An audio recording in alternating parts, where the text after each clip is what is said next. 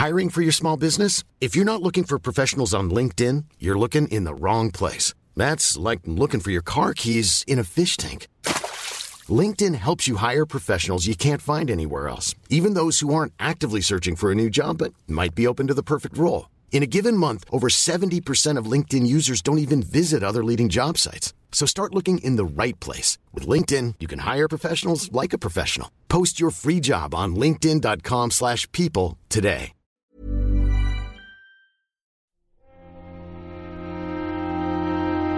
Muy buenas a todos y bienvenidos a El Nexo, una serie de pequeñas reflexiones sobre la actualidad del videojuego.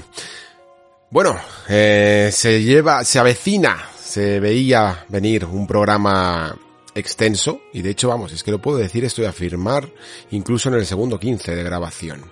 Porque tenemos juegos muy importantes de los que hablar esta semana. Ya sabéis que me he tomado una semana de, entre comillas, de, descanso, ¿vale? Porque he estado tan atareado, la verdad, con la revista que es que no me ha dado ni, ni, tiempo a, nada más, ¿vale? Y ya sabéis con qué estaba atareado.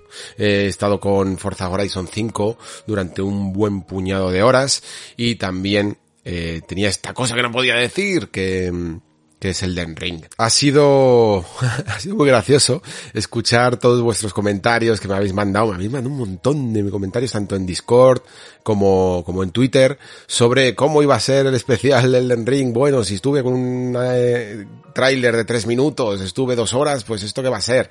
A ver, a ver, lo primero, lo que, lo que concreté ya en, en Twitter. Eh, claro, no iba a hacer, yo ya sabía que no iba a hacer un análisis de teorías sobre el tráiler porque íbamos a tener, es que incluso, aunque no hubiera tenido la, la beta, pues llamémosle beta, ¿vale? Es una prueba de red. Mm, anticipada, en el fondo, sí que vamos a poder acceder eh, estos días que, que están ahora y, y, por lo tanto no me interesaba tanto elucubrar sobre teorías como la otra vez porque íbamos a tener casi todo el material bueno, hay muchas cosas del tráiler, la verdad, que no se ven exactamente en, esta prueba, pero muchas sí, y vamos a poder por fin hacernos una idea buena de que iba a ser Elden Ring. Por lo tanto, pensaba hacer un especial una vez probada eh, esta, esta prueba de red. Y claro, lo que ocurre es que cuando uno tiene las cosas más claras, cuando por lo menos esto me pasa a mí, ¿vale? Cuando uno ya más o menos ha probado bien el juego y, sabe, puede concretar qué es lo que ofrece y qué no, no necesita elucubrar tanto y no necesita extenderse tanto. Yo a mí me suele pasar que cuando teorizo, pues me voy por las ramas y me gusta sacarle punta a todo, de lo que podría ser, de lo que no, de lo que se podría asemejar y de lo que no y me tiro mucho tiempo, ¿vale? Pero cuando tiene las cosas claras creo que sé comprimir un poquito más la información. Así que no os esperéis, ya lo estaréis viendo de todas maneras en el código de tiempo del programa, no os esperéis un programa de 10 horas, que la gente me decía, 10 horas, hablando del Den Ring, qué guay. Yo no, no, no creo. Primero porque mi garganta no creo que me lo permita, mi hijo tampoco, ni mi mujer, y, y yo en el fondo no creo que sea necesario, ¿vale?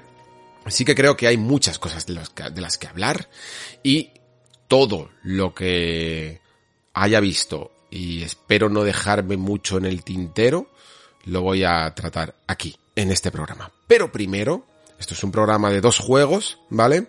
Eh, tenía esa deuda pendiente con Forza Horizon 5, que ya salieron los análisis la, la semana pasada, ¿vale? Y, poco a poco el juego, cada uno lo ha ido probando un poco a su ritmo, los que tenían la versión anticipada y los que han esperado a que el juego ya estuviera disponible en su lanzamiento oficial, pero ya más o menos estáis jugándolo, sabéis que es un poco lo que me gusta también hacer aquí, que podáis tener la oportunidad de probarlo y de contrastar vuestra opinión con lo que yo tengo que decir la gente que me seguís en Patreon, que me apoyáis en Patreon, muchísimas gracias, como siempre digo, y os he tenido un poquito más eh, atendidos, ¿vale? Con esa reflexión en el que hemos hecho un poco de metanarrativa sobre eh, la industria del videojuego, bueno, sobre la prensa, ¿vale? Y ya os comenté que iba a hablar un poco de análisis, de el concepto del análisis de videojuegos, de cómo se estructura, y de todos estos temas que a mí lo decía en el propio audio. A mí me aburren un poco, pues porque supongo que es mi medio y tal, pero sé que son curiosos y que a la gente le gusta saber un poco los intríngulis de, de cómo funcionan. y lo hice evidentemente también por en base a, lo habéis visto también en otros podcasts como en Reload o en Triple Click, este de Jason Schreier, en el que se hablaba de un famoso, famosillo artículo del Washington Post en el que se hablaba sobre el sistema de análisis, si estaba roto, si había tiempo para darle a los juegos y de todo esto. De hecho, Creo que me tiro casi una hora o más hablando y no menciono ni siquiera el tema de las notas, porque creo que eso podría dar también para otro tema aparte, pero creo que mm, molaba más, incluso tanto se habla de las notas que a veces se deja de lado un poco la metodología y también es importante. Sigo preparando además el preguntas y respuestas, que me van llegando vuestras preguntas, por favor, los que todavía no hayáis eh, mandado algunas, si tenéis por ahí eh, alguna preparada, alguna curiosidad, enviadla. Y dicho esto, ya podemos dar inicio a este programa doble, ¿vale? Centrado exclusivamente en la actualidad de juegos con nombre propio, ¿vale? Nada de noticias ni de temas de debate en esta ocasión. Nos centramos exclusivamente en Forza Horizon 5 y Elden Ring.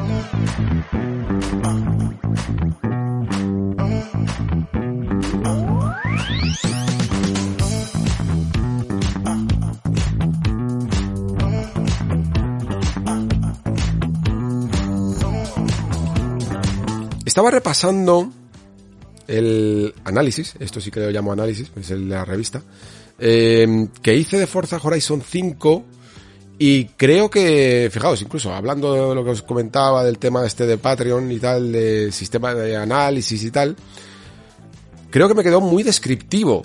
Y es algo que en el propio audio de Patreon digo que no me suele gustar hacer análisis demasiado descriptivos, porque mm, a mí lo que me gusta es, pues ya lo sabéis, ¿no? Reflexionar y sacar temas adyacentes a temas que hay en el propio juego en sí.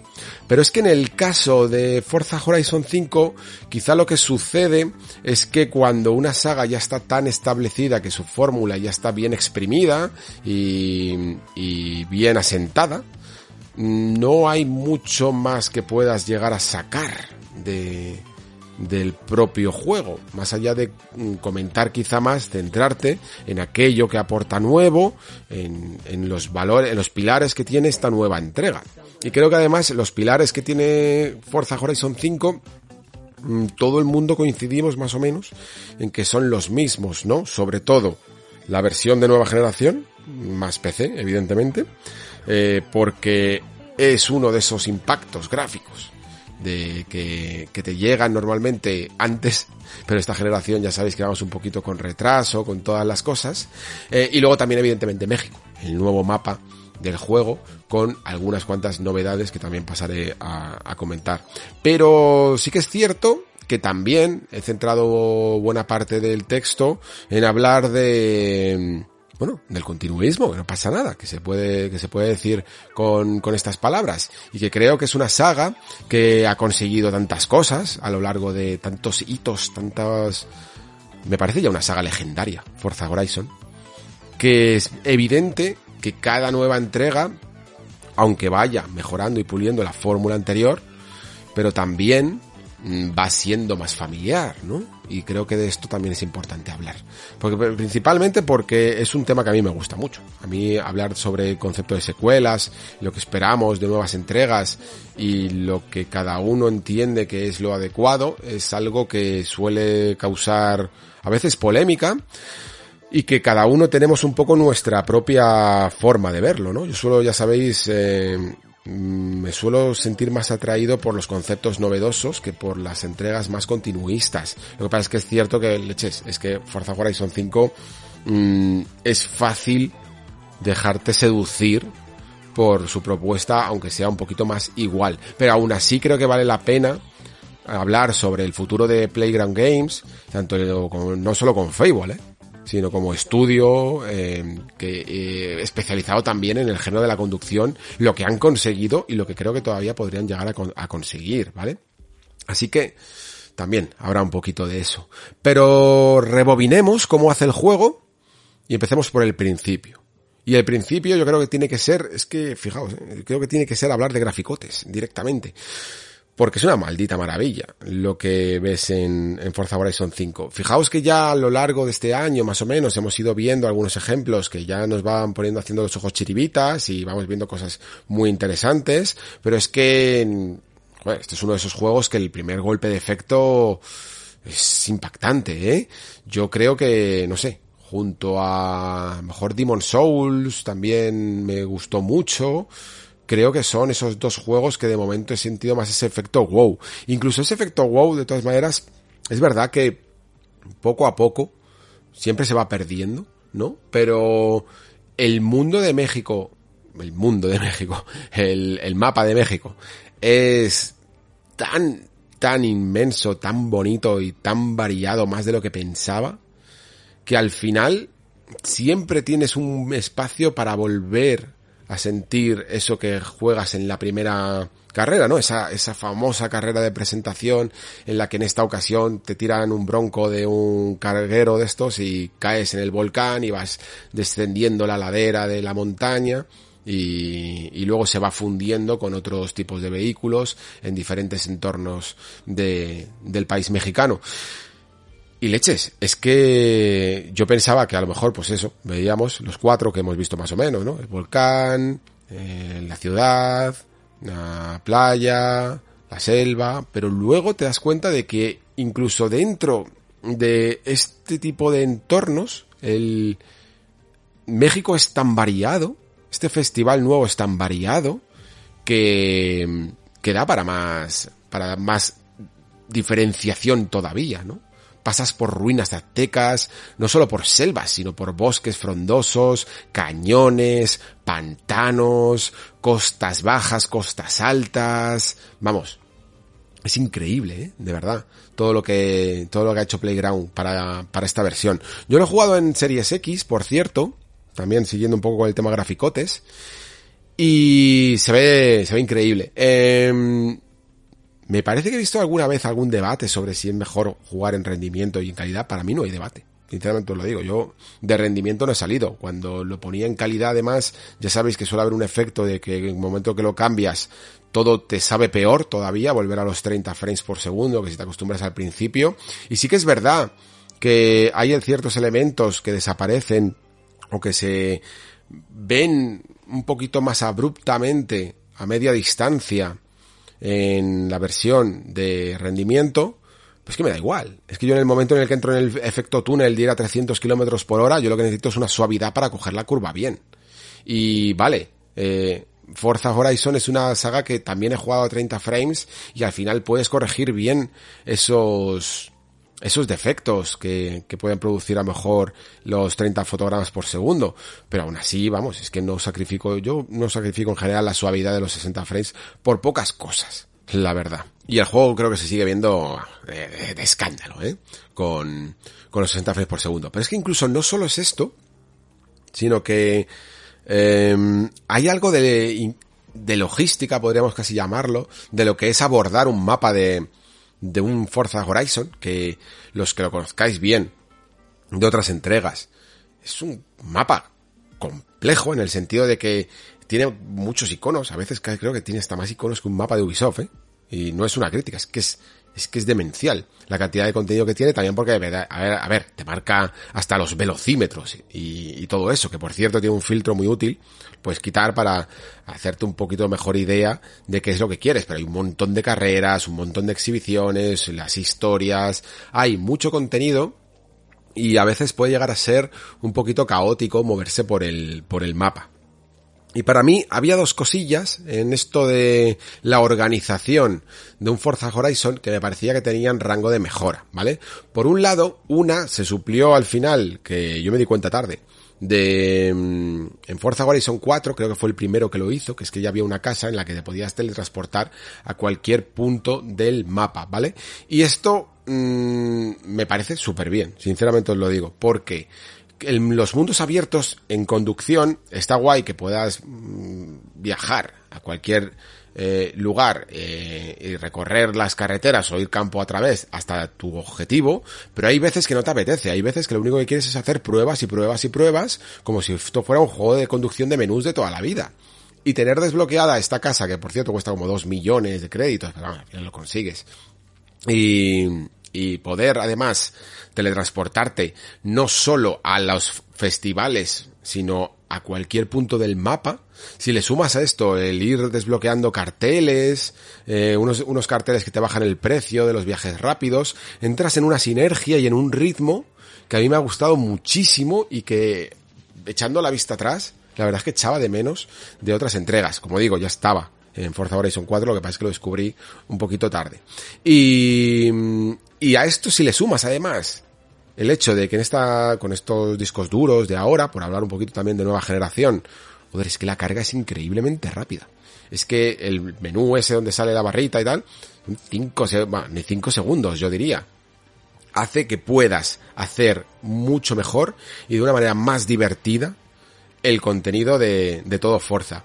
A mí me da un poco más de pereza, por ejemplo, ir buscando los carteles, con los créditos, o, los, o, o ir a las zonas donde está el coche abandonado de turno y tal, por la pereza a veces de ir hacia allá, porque en el fondo, con el viaje rápido, puedes ahorrarte mucho tiempo que no es en el fondo de juego en sí mismo, ¿no? Y he ganado un ritmo que me ha parecido especialmente agradable.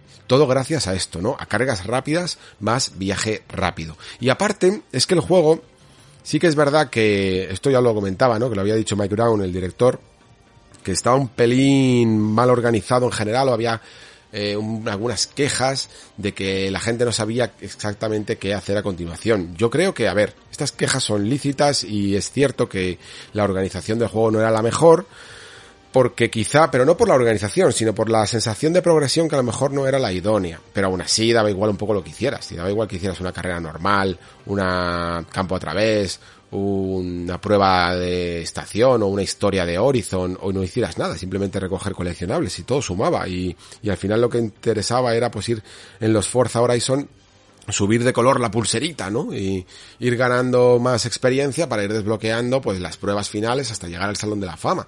Si, es que no hay más, a ver, es un juego de conducción.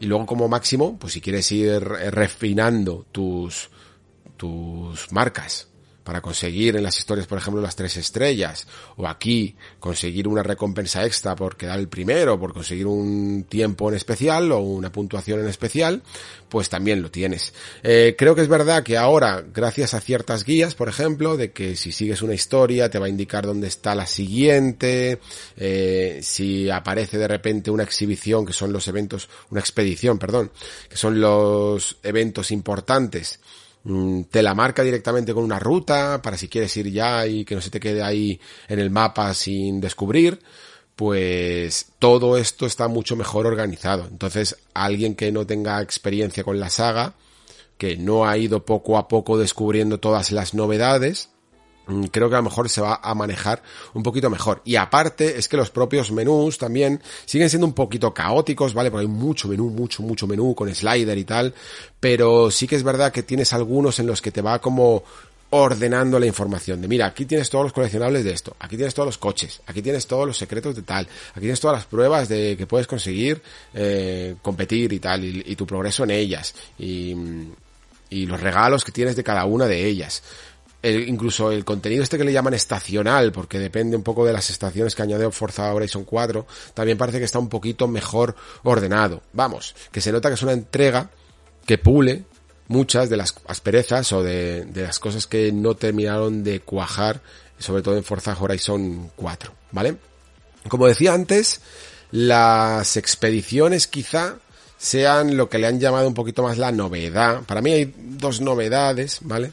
Eh, más destacables, a lo mejor, más allá de los graficotes, claro, que, que tiene esta, esta quinta entrega. Y una son estas expediciones que personalmente una de cal y una de arena, a ver, son muy buenas, y eso no se lo quita a nadie, lo que pasa es que tampoco son novedad en todos los sentidos de la palabra, porque no dejan de ser esas exhibiciones que había antes, en las que luchábamos, entre comillas, contra un, competíamos contra un avión, contra un tren, contra unas motos, contra lo que fuera, ¿vale?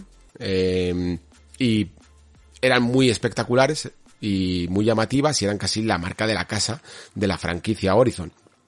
Aquí también están, pero están organizadas de esta manera casi tematizada en la que se divide el mapa en cinco zonas y cada una entra dentro de una categoría de todas las que hay siempre en Horizon, ¿no? Está pues las carreras callejeras, las de asfalto, las de tierra, las de campo a través, etcétera, etcétera, etcétera. Y aparte de, además, de centrarse solo en competir contra un vehículo de estos mm, más llamativos, pues mm, que, eh, que, también las hay evidentemente y, rizan el rizo, también hay un poco de todo, ¿no? Pues la típica carrera larga, esta que dura más de 10 minutos o 15 minutos, ¿no? Y que es una, una prueba de resistencia. Estas carreras además son, creo, mis favoritas, sobre todo si juegas a Horizon de una manera muy peculiar. Yo en general, os digo una cosa, eh, en casi todos los Forza Horizon he hecho una cosa que no suelo hacer en juegos de conducción y es ablandar un poquito la dificultad de más, en el sentido de, mm, sí, me ponía, me quitaba la tracción, eh, sí, me quitaba la guía de esta flechita que te sigue por la carretera que no me gusta nada. Pero, por ejemplo, mantenía los rebobinados. ¿Por qué? Porque, em, bueno, porque yo jugaba mucho a Horizon para divertirme y para quitarme el estrés, ¿vale? O sea, era un juego tan agradable que es el típico juego eterno que tengo en la consola de cuando, en plan, solo quiero relajarme, solo quiero conducir, escuchar música y no necesito una super competición, ¿vale? Y generalmente jugaba así. Eh, ahora, la verdad es que como esta quinta entrega ya he tenido tanta experiencia Horizon que quería ver más cosas nuevas, me la he planteado de otra manera, he ajustado un poquito más las dificultades de la IA, los rebobinados y cosas así, y creo que le puedes llegar a encontrar incluso un talante bastante interesante si te lo planteas de este modo, sobre todo en pruebas de resistencia como la que estoy comentando de 10-15 minutos, porque en 10-15 minutos es muy probable que cometas el típico error de estoy distraído o no he mirado el GPS o lo que sea y me salto la curva. Pero, si no tienes el rebobinado activado, eh, te has perdido 10 minutos de carrera y tienes que reiniciar, chaval. Entonces, mm, creo que siempre ha sido un juego muy escalable y creo que a la vez eh, también probablemente yo me lo haya trabajado un poco más porque veo también que incluso la propia dificultad es más amable todavía, ¿no? No tiene, por ejemplo, ya sabéis que existen en los menús eh, esto de que cuando le quitas el control de tracción o se lo pones o el rebobinado, lo que sea, eh, una especie de porcentaje de créditos extra. Y antes creo que eran un poquito más castigadores de lo que son ahora. Ahora sí, por ejemplo, dejas completamente la guía en carrera, esta flechita que te va marcando cuando hay que frenar y cuando no y dónde están las curvas, mm, si la mantenías te quitaba créditos. Ahora no te quita nada. O sea, es bastante más amable porque creo que en el fondo Mm, la gente que juega Horizon tampoco es el público más competitivo de los juegos de carreras en general, ¿vale? Esa por lo menos es la sensación que me ha dado más a mí. Hay mucha gente que veníamos aquí a disfrutar del paisaje, de los gráficos, de los coches y, de, y del musicón en las, en las radios, ¿vale? Y fuera. Y simplemente vengo cansado de trabajar y lo único que quiero es descansar un rato con la consola. Y es increíblemente lícito porque es lo que hecho yo también eh, con el juego cuando, cuando simplemente quería desconectar. Así que eh, las expediciones eh, sí que se han ampliado porque como os digo antes solo había mejor pues cuántas había seis siete mm, exhibiciones grandes siempre que cambiábamos un poco el color de la pulserita. No ahora hay un montón más. Creo que hay como 21 o algo así. Y hay algunas que creo que se les podía haber sacado un poquito más de chicha la verdad. Por ejemplo hay una en la que eh, vamos como a mitad de un aeródromo abandonado o algo así, vamos con, eh, con un jeep y nos tenemos que poner a buscar, por ejemplo, unas cajitas que están muy bien escondidas por el aeródromo hasta el punto de que a veces tenemos que pegar un salto, romper puertas, subirnos de un ala de un avión a la otra, eh, hacer casi como una especie de juego de plataformas, de pegar un salto de unas cajas elevadas a otras y ajustar bien los frenos y la aceleración de cada momento y me gustó bastante y luego me di cuenta de que era la única. Porque incluso otras que también había que recoger ciertas cajitas y tal, pero no estaban tan bien trabajadas como, como esta. Y me dio mucha pena pensar que, joder, la gran novedad de, de esta nueva entrega eh, podía haber dado un poquito más de sí, mm, sinceramente. Y luego, la otra gran novedad que he llegado a ver, em, no sé si a todo el mundo le llamará la atención, que es este Event Lab, ¿vale? El Event Lab ya estaba en Forza Horizon, pero Aquí creo que se le ha dado como una vuelta de tuerca muy interesante en el sentido de que, aparte de personalizar un poco nuestras propias carreras, también podemos añadirles reglas y reglas complejas, ¿vale? Reglas de estas que parecen casi de programación, en las que tienes que generar unos activadores, en el que les pones una condición, casi como de programación, ¿no? Si ocurre esto, ocurrirá esto otro. Si un coche adelanta a otro, pues podrías hacerte, por ejemplo, una eliminatoria, ¿no? De como las que había en, en Burnout, ¿no? De que hasta cierto, cada tanto tiempo un coche queda fuera. Eh, si pasan estas cosas, gana este jugador. Los puedes a lo mejor dividir por equipos. Vamos, tienes un montón de reglas para poder hacer eh, pruebas complejas y aparte incluso colocar eh, elementos en, en el propio circuito, ¿no? Y este carácter al que está yendo Forza Horizon entiendo que no a todo el mundo le gusta porque piensa, no, no, como yo a veces, ¿no? Eh, soy un jugador offline y no quiero saber absolutamente nada, ni de competitivo, ni de cooperativo, ni de, ni de carreritas, ni de personalización, ni de comunidad, ni de nada. Que, además tela, porque es que además, eh, Forza ha incluido últimamente de todo, los Forza Zone, esto, la Forza Arcade, el Battle Royale, el Super 7, hay un montón de cosas que se fueron añadiendo en cada entrega y sobre todo en la, cuarta, que lo han hecho más un juego, o sea, bordeando el como servicio, podríamos decir, ¿no? Eh, ya sé que suena peligrosa siempre esta, esta definición, pero sí que parece que intenta tener un talante de juego eterno, ¿no? De juego que se va creando el mismo gracias al contenido de la comunidad y por lo tanto perdura en el tiempo. Curioso, esto de que perdure en el tiempo, para una saga que Microsoft en este caso, la verdad, lo siento mucho, pero es que machaca, porque es la saga que le ha salvado el culo en una generación como la Xbox One, que no estaban muy bollantes, y, y que a día de hoy, incluso en Series X, con todo lo que viene, ha seguido siendo el pelotazo, uno de los juegos con mejor nota en, en Metacritic, para aquel que le interese eso, pero aún así, sabemos que tiene tiempo limitado, ¿no? Porque todas sus entregas tienen una vida útil de aproximadamente, calculé el otro día, que eran como unos cuatro años, a lo mejor me equivoco, ¿vale? Pero digamos que todas desaparecen de la Store. Y yo creo, sinceramente, que al menos este Forza Horizon 5 debería de ser eterno. O sea, es un juego que podría estar perfectamente en tu consola de aquí a 10 años, ¿eh? Y, sobre todo gracias a este carácter de comunidad de, de ir creando nuevas y nuevas pruebas. Pero bueno, mm, claro, esto quedaros ahí con la cosa, porque luego también entroncará con, con una de mis principales argumentaciones para el futuro de Playground Games.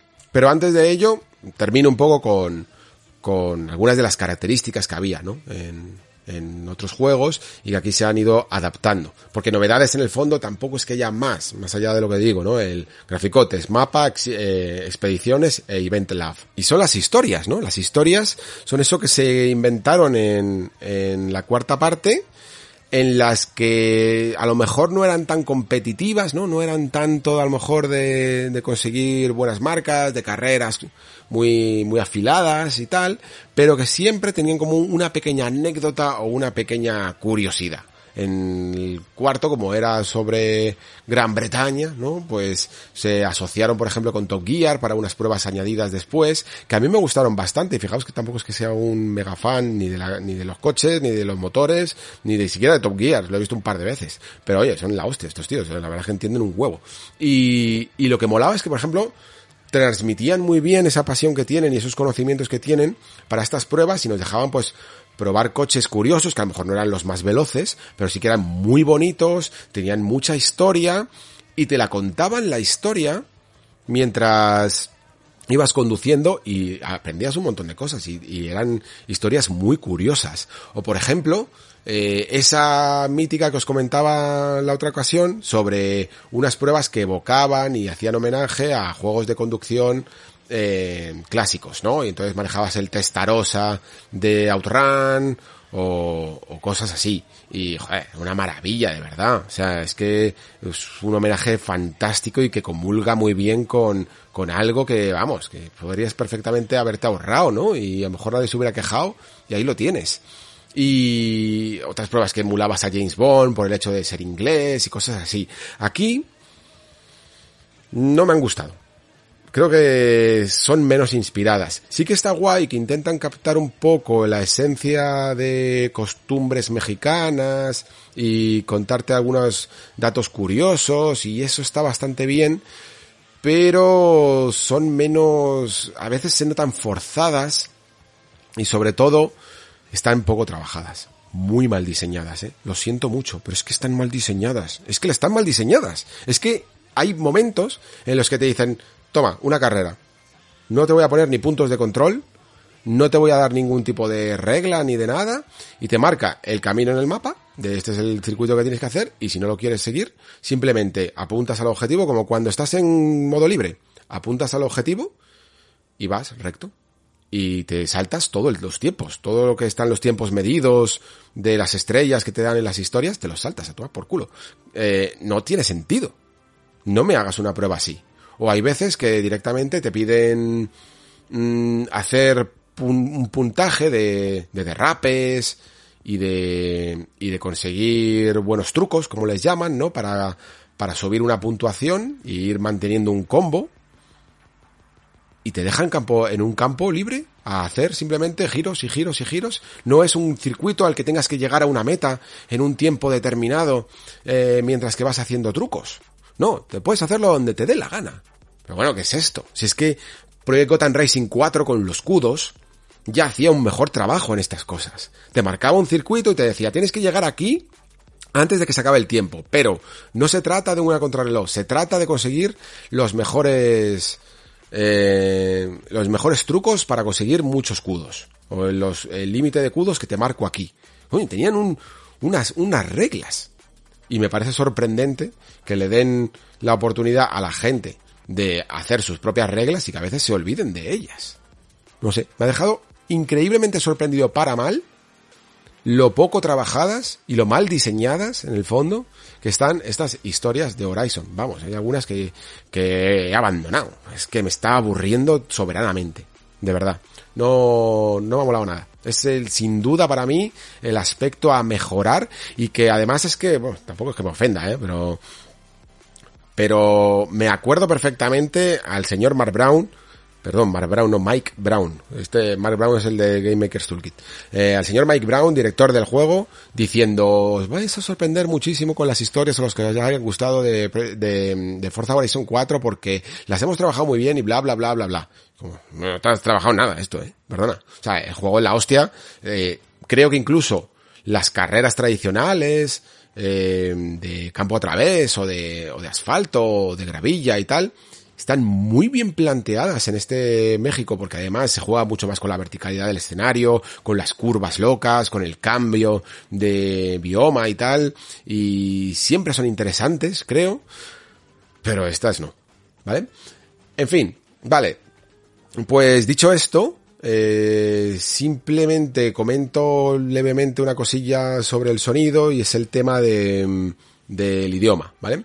Este juego no está doblado a español de España, pero sí lo está a español de Latinoamérica. Y dado que es en México, la verdad es que le pega bastante eh, jugar con el, con el doblaje latinoamericano, que está bastante bien, y que sobre todo pues aunque sea para estos momentos en los que nuestro personaje habla, porque ahora habla más, expresa más, eh, ya por fin tenemos ya no solo imagen, sino voz, y sobre todo también incluso en estas historias que se nos que tienen más diálogo y vamos siempre acompañados de un personaje que nos va contando una milonga y tal, pues no tenemos que ir leyendo mientras que conducimos, que es una de las cosas más complicadas del mundo de los videojuegos, para el que no sepa a lo mejor un inglés de fino oído mientras que está escuchando una radio. En fin, que mm, yo lo recomiendo fervientemente eh, cambiarle el idioma a español de Latinoamérica. Y además, luego aparte, pues la, ya sabéis, las míticas emisoras Creo que hacen bien el trabajo. Pulse quizá me ha dejado un poquito más indiferente, pero sin embargo las demás, eh, Block Party, Excess, eh, Basarena y tal, me han molado más. Creo que están bastante mejor escogidas con canciones a veces nuevas, a veces clásicas, muy clásicas, pero todas, todas bien. Por supuesto la música clásica, siempre tiene que estar. En fin, que pasamos si queréis al otro gran bloque sobre Forza Horizon 5, que es lo que he hablado antes, ¿no? Ese sentimiento de familiaridad, de estoy aquí otra vez en el festival y, a conseguirlo todo y a ser el número uno. Y con el mismo, con la misma estructura, eh, evidentemente, y con un cierto halo de esto ya lo he vivido, ¿vale? Y esto ocurre, pero no tiene por qué ocurrir a todo el mundo, evidentemente, y creo que incluso aquel que se saltó casi la generación de Xbox One, o a lo mejor solo ha jugado a Forza Horizon 4, o incluso no ha jugado a ninguno, pues va a flipar. Porque evidentemente Forza Horizon 5 es el juego más completo de la saga, pero sin ninguna duda. Que tiene todo lo que tenía anterior, los anteriores, más estos pequeños añadidos. Pero sí que es verdad que los que hemos estado viendo la progresión de la franquicia, esta es la entrega que creo que menos ha terminado de aportar comparado con los aportes de los anteriores títulos. Es que Forza Horizon 1 en, en Xbox 360, que ya creo que marcó maneras, ¿eh? O sea, se le veía a los que lo jugamos, ya vimos que aquí había algo especial y que no era el típico juego de relleno, aunque sea, a lo mejor incluso se organizara así, ¿eh?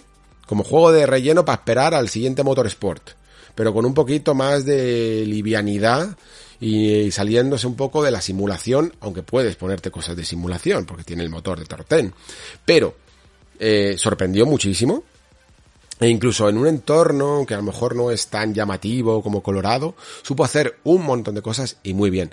Forza Horizon 2, de hecho, es uno de los menos hablados de la saga, y a mí me parece uno de los que más aportó, porque fue aquí donde realmente empezamos a ver bien el campo a través, eh, lo de los coches abandonados, la climatología incluso, esa expansión que tuvo el juego ya empezaba a meter eh, temas de climatología y, y fue básicamente el que construyó la esencia de la saga, ¿eh?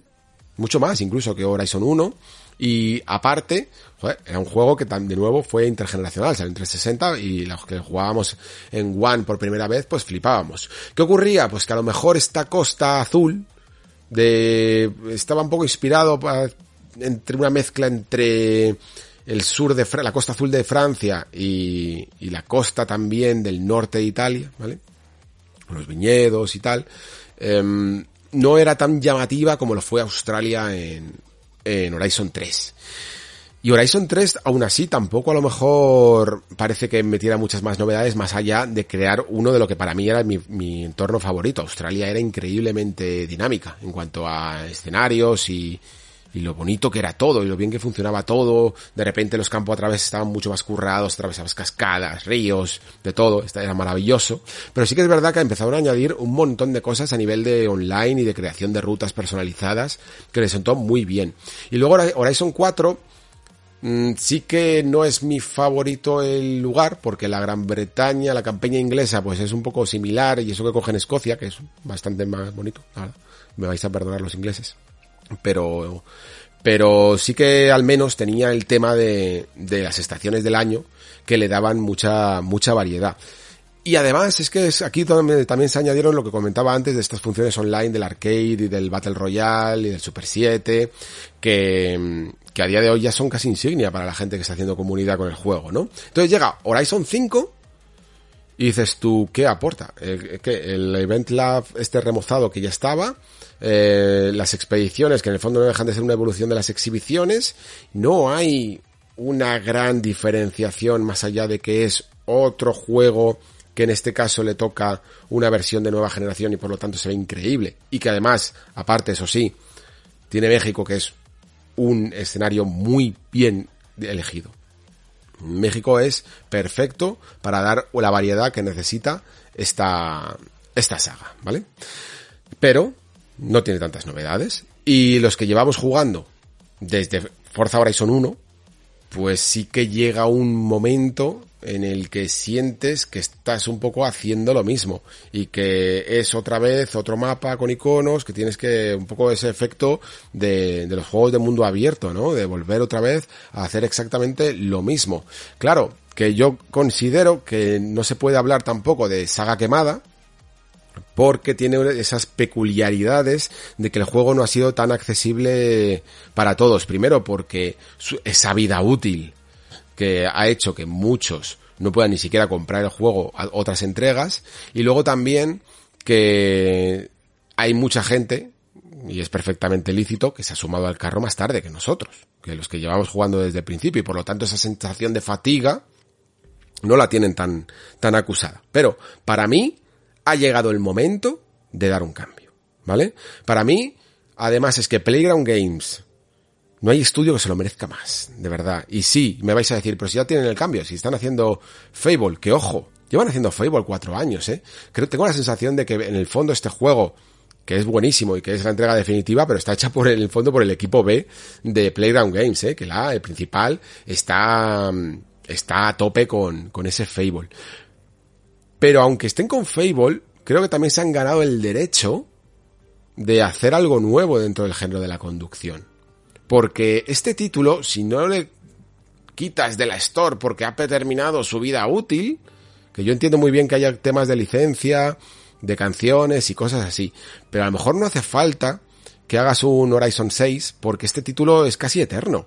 Si este, este título con esto que he comentado de las creaciones de, de eventos personalizados, con todo el Battle Royale, pues puedes añadirle expansiones y expansiones y expansiones, terminar de traducirlo un poquito en un juego como servicio, de verdad, que no pasa nada, que lo hacen bien en ese campo.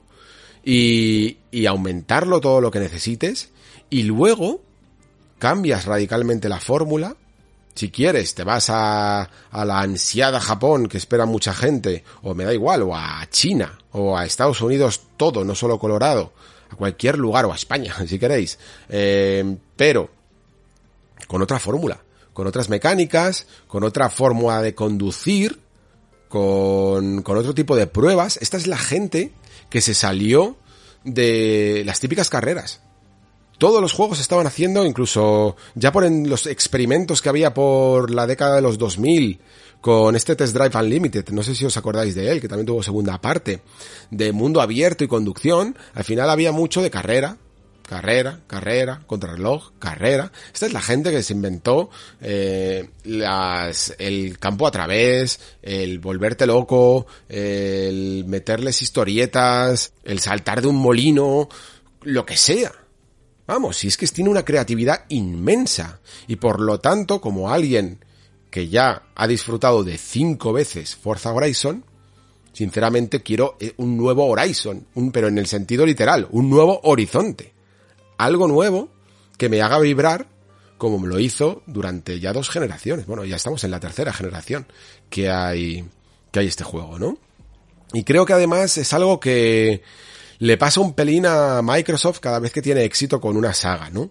Que mm, si funciona Halo les, les da miedo tocarlo demasiado y que, que, no cambiarlo demasiado, aunque le intenten meter algunas cosas nuevas como este Infinite de mundo abierto. Ocurrió lo mismo con Gears, que mm, también los cambios fueron tímidos y por ser tímidos a veces no terminaron de cuajar eh, con Gears 5 y con Forza Motorsport también han pecado de continuismo. Forza Motorsport 7 me parece un juego muy completo, sí, pero básicamente era completo porque cada nueva generación eh, tenían que volver a trabajar en ofrecer todo el contenido que ya tenían. Forza Motorsport 4 tenía un montón de contenido en 360 y luego salió 5 y salió capadísimo con muchos menos circuitos, menos coches, entonces luego salió 6, iba añadiendo y luego salió 7. Y se olvidaron de hecho por completo de explorar toda la faceta a la que estaba virando el género de la simulación, que era todo el online competitivo y bien, y bien, y con reglas estrictas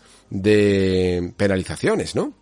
El, online de Motorsport 7 es un maldito caos. No hay manera de jugar, está la gente haciendo el tonto, se estrellan en la primera curva, se dan la vuelta, no hay nada de evolución ahí. Y me da miedo que una saga tan bonita y que tengo en el recuerdo, en el fondo, de un recuerdo activo, porque, porque seguimos con ella, que es esta Forza Horizon, se convierta también en otro continuismo desproporcionado, ¿vale?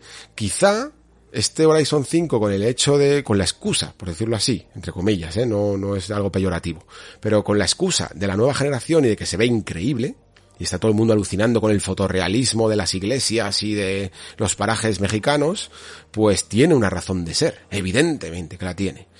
Pero a lo mejor a, cada vez a más gente le pasa lo que va un poco a mí, ¿no? Y de repente sale Horizon 6 y ¿qué? Y es otro escenario nuevo con las mismas pruebas, porque ya no hay mucho más que inventar. Es que no hay mucho más que inventar, si lo han dado todo. Lo han dado todo este estudio.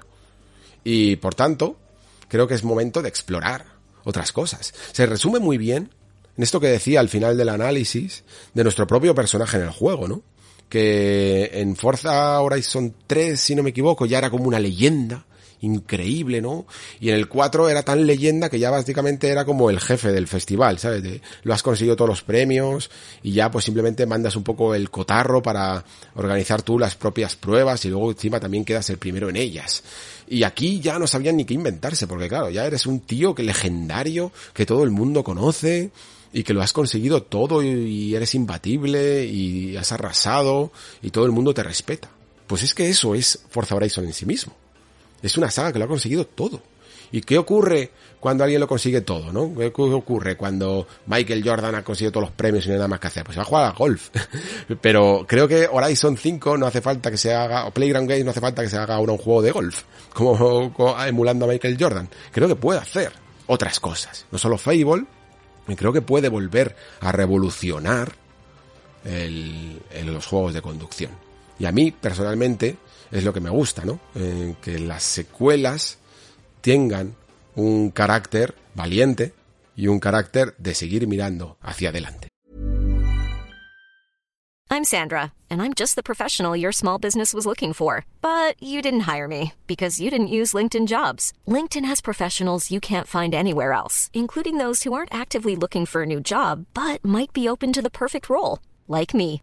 In a given month, over 70% of LinkedIn users don't visit other leading job sites. So if you're not looking on LinkedIn, you'll miss out on great candidates like Sandra. Start hiring professionals like a professional. Post your free job on linkedin.com/people today. Hi, I'm Daniel, founder of Pretty Litter. Did you know cats tend to hide symptoms of sickness and pain? I learned this the hard way after losing my cat Gingy. So I created Pretty Litter, a health monitoring litter that helps detect early signs of illness by changing colors, saving you money and potentially your cat's life. Pretty Litter is veterinarian developed, and it's the easiest way to keep tabs on your fur baby's health right at home. Go to prettylitter.com and use code ACAST for 20% off your first order and a free cat toy. Terms and conditions apply. See site for details.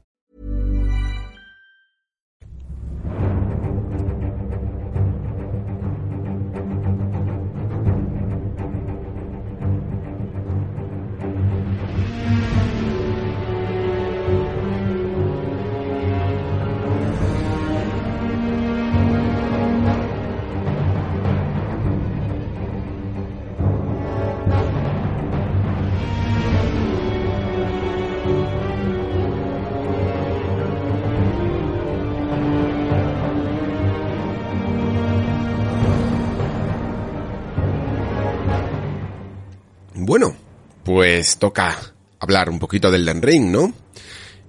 Está bien el juego, compradlo. Y hasta aquí el podcast de hoy. Muchísimas gracias por escuchar, muchísimas gracias por estar ahí. Y no cuela, ¿verdad? Supongo que mm, ya me he labrado hasta una fama de alargarme demasiado. Y he recibido muchos muchos mensajes esta semana sobre cómo iba a ser este especial. Eh, la verdad es que no creo, aunque tengo muchas cosas que decir, pero no creo que sea tan, tan, tan largo como decía antes, en proporción a haberme tirado dos horas con un trailer de tres minutos, ¿vale? Principalmente porque creo que tengo las cosas bastante claras y creo que puedo concretar mucho más. Aún así, ya os digo, mmm, tenemos muchas cosas de las que hablar y no solo de las que hablar ahora, sino que creo que esta, como le llaman, Closed Network Test, esta prueba de red cerrada, em, va a ser casi el inicio, el arranque de un montón de debates que nos van a acompañar hasta la salida del juego y que creo que incluso van a superar la salida del juego. Van a estar presentes muchos de ellos durante toda la vida de Elden Ring, al menos al menos el primer año. Y son importantes. Y creo que es importante hablar de ellos. Y creo que incluso algunos de ellos ya los hemos hablado. Es curioso cómo está desarrollándose esta cuarta temporada del Nexo, porque mm, os dije que estaba viendo en la nueva generación ciertos temas principales que rondaban y que me resultaba curioso que todo el rato, cada vez que volvía a probar otro juego, volvía a surgir el mismo tema en cuestión, incluso la misma polémica en algunos casos, ¿no? Y creo que Elden Ring no va a ser una excepción. Así que, comenzando, debería hacer una pequeña, yo creo, introducción incluso de cómo veo yo a From Software y de cómo creo, en el fondo, que ha sido su historia en estos ya más de 10 años desde que salió el primer Demon Souls, más o menos 12, 13 años, como se ha retrasado tanto Elden Ring, pero la verdad es que quitando Elden Ring, su producción en una década ha sido increíblemente brutal y también más variada y me he dado cuenta de ciertas cosas, a lo mejor probando el Den Ring, que no tenía tan, o que no había reflexionado a lo mejor tanto, las sabía evidentemente, pero no había reflexionado tanto en que hay una especie de doble vertiente en, en la forma que tiene Miyazaki de hacer sus juegos, ¿no? Porque algunas veces por necesidad y otras veces sencillamente porque sí, eh, porque sí o incluso por hacia qué compañía, con qué compañía trabajan, ¿no? Podríamos llegar a decir. Han hecho un determinado tipo de juego u otro, ¿vale? Desde Demon Souls fue un poco el primer choque de efecto, ¿no? El que nos mm, pilló a todos desprevenidos en una generación probablemente demasiado cómoda, aunque bueno, el que quisiera todavía encontrar ciertos desafíos evidentemente los encontraba, pero sí que es verdad que nos relajábamos demasiado en el sofá. Eso lo sabemos todos. Y Demon Souls pegó ese pelotazo, yo creo que no solo por el tema de la dificultad, pero sí por el tema de, de ser algo tan diferente, ¿no? En muchos sentidos. ¿Y os acordáis cuando estaba hablando de Demon Souls en alguna de esas cuatro horas que estuve por ahí o más hablando del juego, diciendo que parecía que había mm, dos tipos de fans de los juegos de From, que parecía que había algunos que mm, buscaban más ciertas sensaciones, a lo mejor eh, más, más, relacionadas con el diseño de los niveles, eh, la, exploración, la búsqueda de secretos y las formas distintas de jugar incluso, ¿no? Y había otros, otro tipo de fans que lo que buscaban era el desafío extremo y el que, aunque fuera incluso más de lo mismo, pero que fuera más difícil. Ya ni siquiera la, manida frase de más de lo mismo pero mejor, sino más de lo mismo pero difícil. Y creo que mm, esas son algunas veces las líneas que ha ido tanteando con nosotros From Software, ¿vale? Por un lado, Dark Souls en el fondo se diferenció de Demon Souls por necesidad, como decía antes, ¿no? Sencillamente por temas de licencia. Demon Souls es una franquicia de Sony y por lo tanto si se iban con Bandai Namco tenían que hacer algo distinto, tenían que llamarlo de una manera distinta.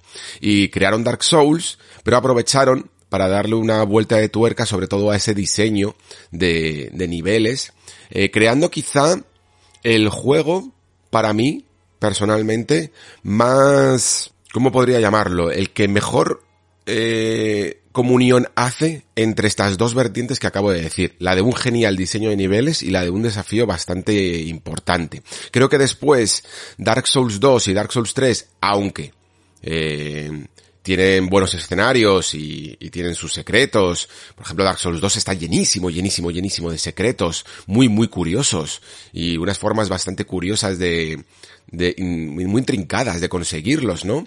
Dark Souls 3 tiene a lo mejor incluso un diseño de niveles un pelín más cohesionado que Dark Souls 2, pero para mí no llega, por ejemplo, al de, al de Dark Souls 1, ¿no? Y sin embargo, tiene eh, unos jefes finales increíblemente demenciales. Eh, son algunos de los más difíciles, ¿no? Desde a lo mejor el rey sin nombre, aunque yo creo que incluso ya está superado por sobre todo por los eh, enemigos que hay en tanto en las cenizas de Ariandel como en la ciudad anillada, ¿vale? Que yo creo que son algunos de los enemigos más top de difíciles que hay en todo juego de From. Por lo menos personalmente, ¿vale? Eh, y luego creo que hubo mm, otra escisión, ¿no? De la From más original, por decirlo de alguna manera. De la From que buscaba renovar sus fórmulas, ¿no? Y de ellas, hay a veces incluso, y yo recuerdo perfectamente, y en algunas cosas incluso me sumé malamente, y luego por supuesto que he cogido las cosas con más perspectiva. Cuando salió Bloodborne, mm, recuerdo críticas de que no tenía tantas armas como Dark Souls 1 o 2, ¿no? Y claro, es que no las necesita porque sus armas, yo creo que en el fondo son familias de armas. Eh, tiene más familias de armas, más tipos de movesets que los que podría llegar a tener un Dark Souls. Eh, porque aunque tenga muchas más armas, pero sus movimientos y sus animaciones eran compartidas por muchas de ellas, ¿no? Pues tenías el espadón, el ultra espadón creo que se llama, no sé, no recuerdo exactamente, la, la, las lanzas, los arcos, etcétera, etcétera, etcétera. Y yo creo que al final Bloodborne, pues lo que hacía era una, pero bien, ¿no? Una, pero a tope de diferenciada, por ejemplo. Luego aparte, el diseño tanto artístico de niveles me parece súper bueno. Y sobre todo, eso que tenía Bloodborne que era una de las cosas que yo a día de hoy es la principal, la principal que busco en una obra de Front Software, que es el sentirme como la primera vez. ¿Vale? Iba a decir el sentirme imbécil, y la verdad es que también valdría, porque te crees que sabes jugar, ¿no? Porque ya te has pasado un montón de juegos y, y el juego te pega una leche, sobre todo en algún tipo enemigo que puede funcionar incluso a modo de tutorial, entre comillas, no para aprender a jugar, sino para aprender a desaprender, que es algo que me parece precioso y que he sentido en muchos, en muchos de estos juegos, ¿no? Sobre todo en Bloodborne y en Sekiro. Esa sensación de que te crees que como ya sabes ciertas técnicas de esquive y de cuándo atacar y las ventanas de ataque y los patrones de ciertos enemigos, pues que todo esto te va a servir para los siguientes. Y lo que te das cuenta es que estás, que tienes que luchar contra tus propias costumbres porque mm, te están jugando malas pasadas. Yo, por ejemplo, en Bloodborne, el padre Gascoigne, que es un enemigo que a día de hoy no me genera ningún problema, evidentemente, en su momento es que me reventó pero me reventó a unos niveles altísimos. Y, y cuando aprendí un par de cosas, como por ejemplo el hecho de que me di cuenta de que el personaje en, los Souls se respetaba que se levantara solo con su propia animación, aquí tenías que cancelarla, la animación de levantarte para levantarte rápido o si no te crujían en el suelo. Fijaos qué tontería y, y, morí muchas veces por eso. Y luego sobre todo evidentemente el esquive, el entender la nueva barra de energía, que puede ser un poco más ofensivo y ese tipo de cosas, pues al final hacen que cambies tu manera de, de jugar. Y luego cuando jugué a Sekiro me pasó lo mismo, estaba acostumbrado a Bloodborne y, y, me crujieron porque intentaba esquivar todo el rato. Y lo que había que hacer muchas veces era, no significa que no puedas esquivar, pero lo que había que hacer sobre todo muchas veces era plantar cara directa al enemigo y hacer ese deflect, ese, ese desvío con, con la katana para jugar a ese juego de, de la barra de postura, ¿no? En fin, que esas sensaciones mmm, me parecen tan difíciles de lograr porque, de nuevo, ¿no? Hablaba antes con fuerza de lo que supone para mí una secuela y de las cosas que yo busco en una secuela y probablemente por eso quizás soy más de la rama de Bloodborne y Sekiro en el camino de From Software, porque son aquellos juegos que han intentado ser en el fondo una secuela, ¿no? De la fórmula Souls, pero se diferencian en el fondo tanto en su foro interno que hasta tienen un nombre distinto. Y esto nos lleva, evidentemente, al Den Ring. El Den Ring, un juego que tiene también un nombre distinto, ¿no? No es Dark Souls 4, por ejemplo. Pero mmm, sí que tienes la sensación, aquí hay una doble sensación en el Dan Ring, ¿vale? Eh, es una vía media, quizá podría decir, entre estos dos caminos, uno más, digamos, continuista, ¿no? Y otro más eh, vanguardista de, mm, la obra de Front Software. La primera sensación que tuve en el tutorial lo que es una especie de cueva en la que naces, por decirlo así, y tienes incluso un, una cueva interna en la que te puedes lanzar y tienes aquí el tutorial con, con lo típico, ¿no? Que te van diciendo mensajitos de las cosas que puedes hacer y tal. La primera sensación no fue nada buena, ¿vale? Nada buena en el sentido, no de que no me estuviera gustando, sino en el sentido de que me parecía descaradamente, descaradamente era la palabra que encontré, parecido a Dark Souls y sobre todo a Dark Souls 3, ¿vale? En el sentido de que todo era exactamente igual. Sí, había ciertas variaciones que todos más o menos conocemos y algunas que también voy a comentar aquí que no son tan conocidas, pero todo se movía igual, todas las animaciones eran muy parecidas, algunas directamente clavadas, también se ha hablado incluso de los sonidos, ¿no? Y me dejó una sensación de, espera, espera, espera, eh, hemos esperado tanto tiempo para esto, hemos esperado años de retrasos y, y de, y de, vamos, ya lo sabéis los que estamos en el Discord, que estábamos loquísimos, para en el fondo tener una secuela de Dark Souls 3 con exactamente los mismos movimientos, porque no, no se trata de los mismos movimientos, ¿no? Se trata de lo que significa manejarte de la misma manera. Manejarte de la misma manera hace que todo esto que acabo de comentar, de desacostumbrarte, ¿no? De sacudirte las costumbres que tenías del anterior juego, esa nueva, ese nuevo aprendizaje, mm, no exista, ¿no? Porque ya sabes jugar. Si me haces una animación de la cimitarra exactamente igual eh, que Dark Souls 3, ya interiormente, en mi subconsciente casi, llámese los tiempos. Llámese el tiempo que tardo en hacerlo, en recoger el ataque, en poder después hacer una voltereta, en lo que sea, ¿no? Y en dónde está ahí entonces la, la novedad del asunto. Así que las alarmas se me dispararon un poquito pronto. Y eso que aún así iba descubriendo cosillas que, mm, bueno, que estaban, que aderezaban un poco el conjunto, la verdad. Porque, y que, hombre, tampoco es que fueran del todo nuevas, pero al menos incluidas dentro del moveset de Dark Souls sí que lo parecían un poco más, ¿no? Porque el salto eh, no es exactamente tan rápido para las mismas funciones que podemos llegar a tener en Sekiro, ¿no? Que incluso podíamos hacer ese salto doble en la pared y cosas así. O el sigilo también tenía incluso su propia manera de comportarse, ¿no? Creo que esté incluso tan chetado como pueda llegar a tener el de, el de Sekiro. El, el sigilo de Sekiro en el fondo hacía que todo fuera un, una muerte de un solo golpe, ¿no? Mientras que aquí Sí, eh, a veces les puedes pillar por la espalda, pero como tengas un enemigo un poco grandote, en Sekiro saltando desde arriba o, o pillándole por la espalda, le quitabas uno de esos círculos y aquí realmente no le haces nada, ni siquiera tiene backstab, ¿vale? Porque esto en el fondo es más Dark Souls. Eh, es como esa especie de pillarle la espalda de toda la vida de los bailes de Dark Souls, pero utilizando cierta mecánica de sigilo. Es decir, que no está tan, tan elevada, no es tan, tan urgente conseguir eh, pillar a todo el mundo por la espalda. Hay además nuevos movimientos, como luego comentaré, porque creo que son bastante, bastante importantes y que le darán un poco de giro a estos argumentos un pelín al principio pesimistas. No os preocupéis, que todo esto tiene, todo este guion tiene mucha narrativa propia para ir dando altibajos como el meme.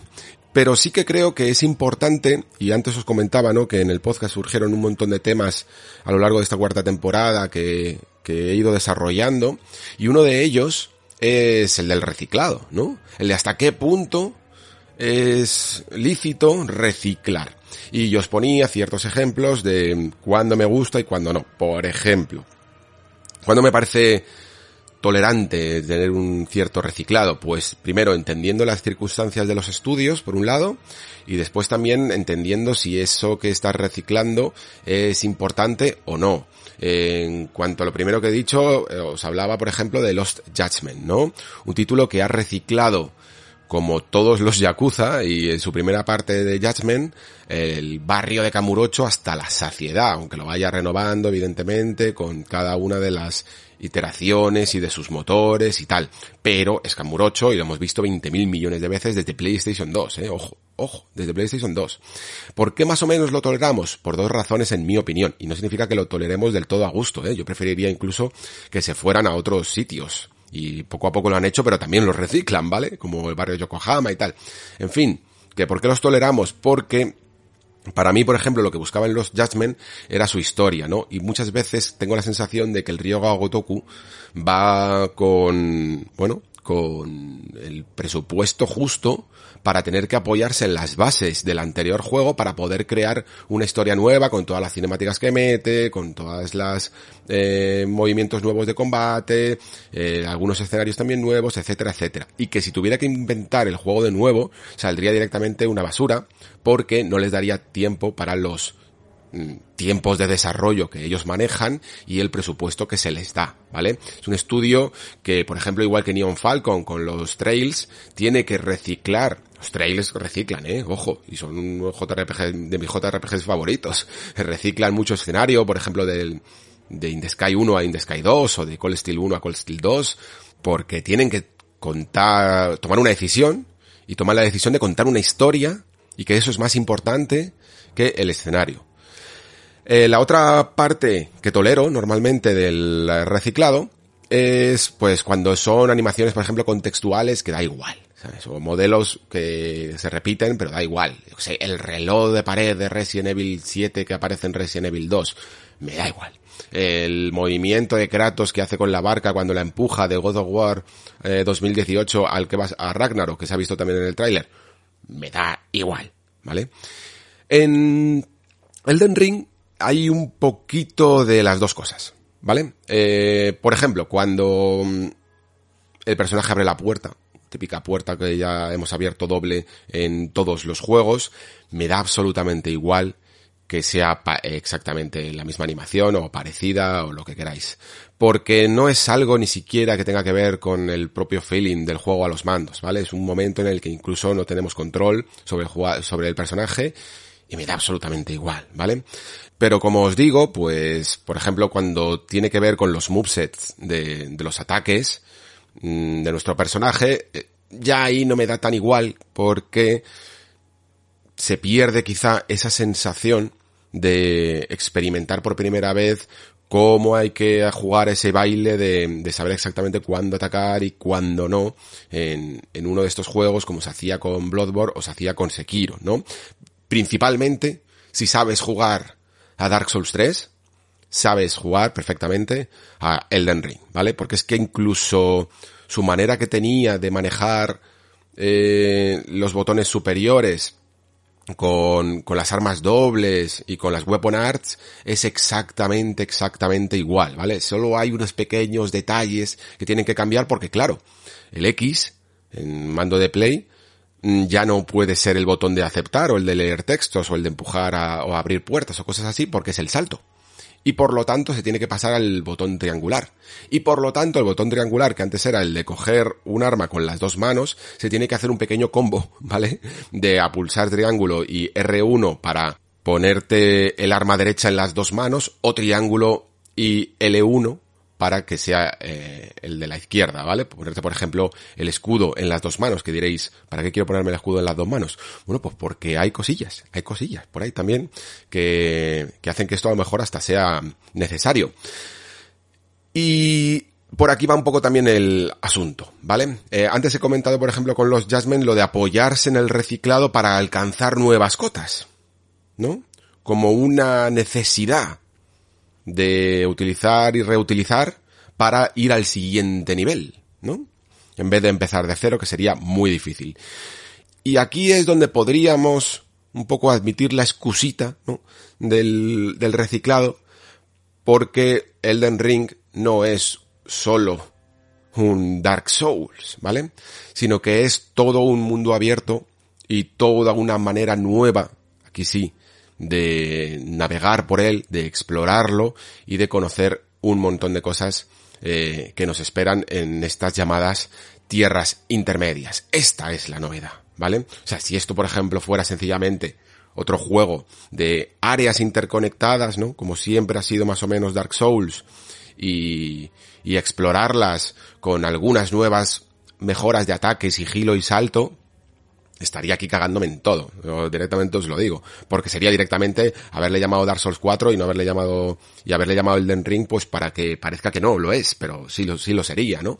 Pero sin embargo, todo eso, que no hemos cambiado el chip de Dark Souls 3 porque más o menos nos manejamos exactamente igual, sí que lo tenemos que hacer en el mundo abierto. Y es un poco, al final, la idea que nos esperamos.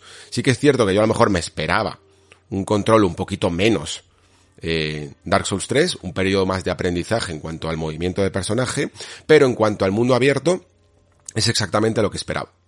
De hecho, no es aquí por dármelas de nada, ¿eh? porque luego tendría que mirarme también las dos horas de teorías que hice en ese, en ese tráiler, en ese especial, pero muchas de las cosas que dije allí, más o menos, creo que se han cumplido, ¿vale? Sobre todo, la más importante, en el fondo, que es la que hablaba un poquito de esa... Mm, sensación de estar perdido y de ir encontrando tu camino y de, y de la sensación de descubrimiento tan poderosa que pueden llegar a tener los mundos abiertos cuando te dejan explorarlos de maneras manuales, ¿vale? Y aquí, si queréis, entramos, hacemos un mini debate sobre todas estas comparaciones que ha habido con Zelda, Breath of the Wild y la, y la propia manera que tiene este juego de gestionar su mundo abierto. Yo creo que hasta cierto punto, las comparaciones son lícitas, ¿vale? ¿Por qué? Porque cuando, es que claro, a veces pues en Twitter sobre todo y con sitios así, pues simplemente si dices que se parece a Zelda, la gente ya puede llegar a malinterpretar y no tienes tiempo para matizar. No lo digo por mí, ¿eh? Yo no he dicho nada de esto en Twitter. Pero, mm, he visto, he visto bastante polémica de que todo se parece ahora a Zelda y bla bla bla bla bla bla. No es que se parezca a Zelda, en cuanto a sus propias mecánicas eh, que utiliza para explorar el mundo abierto. Aquí no hay eh, escalada, no hay parabela, no hay puzzles, no hay mm, ese tipo de mazmorras que hay en Zelda, ¿vale? No hay nada de eso. Lo único que hay es la sensación de descubrimiento proporcionada por la eliminación de ese sistema de misiones que mm, suelen tener los mundos abiertos y que creo cada vez más ya, ¿os acordáis que hice hace uno o dos programas, ya no me acuerdo si fue el anterior o, o hace dos, sobre los sistemas de misiones? Pues creo que cada vez hay que, son la clave que hay que eliminar para poder hacer un determinado tipo de mundo abierto. En el caso de que lo quieras hacer, si quieres hacer un mundo abierto de iconos y de tal, pues adelante, eh, tira, tira con esto, ¿no?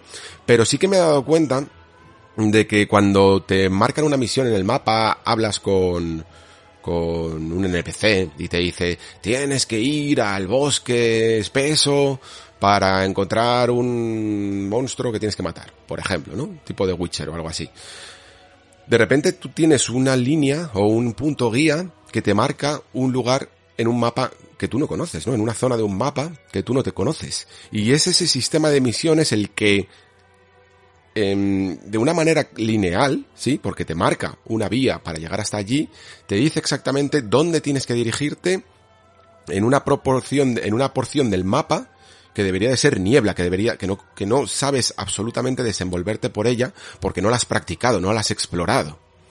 Y al menos la primera vez, ¿no? Que te, que te marcan algunos objetivos. Y eso creo que rompe la magia de ese desconocimiento, ¿no? Y de ese descubrimiento. En Dark Souls, sin ser, o en, o en cualquier juego de From, sin ser mundos abiertos, una de las cosas que más comentábamos siempre es que su diseño de niveles es tan bueno y que la mejor prueba de ello es que, mm, bueno, te lo sabes prácticamente de memoria, ¿no? Si haces un repaso mental eh, de tu periplo por estos mundos, más o menos vas, sabes moverte, como si tuvieras un GPS en la cabeza, ¿no? No necesitas ni siquiera de mapa.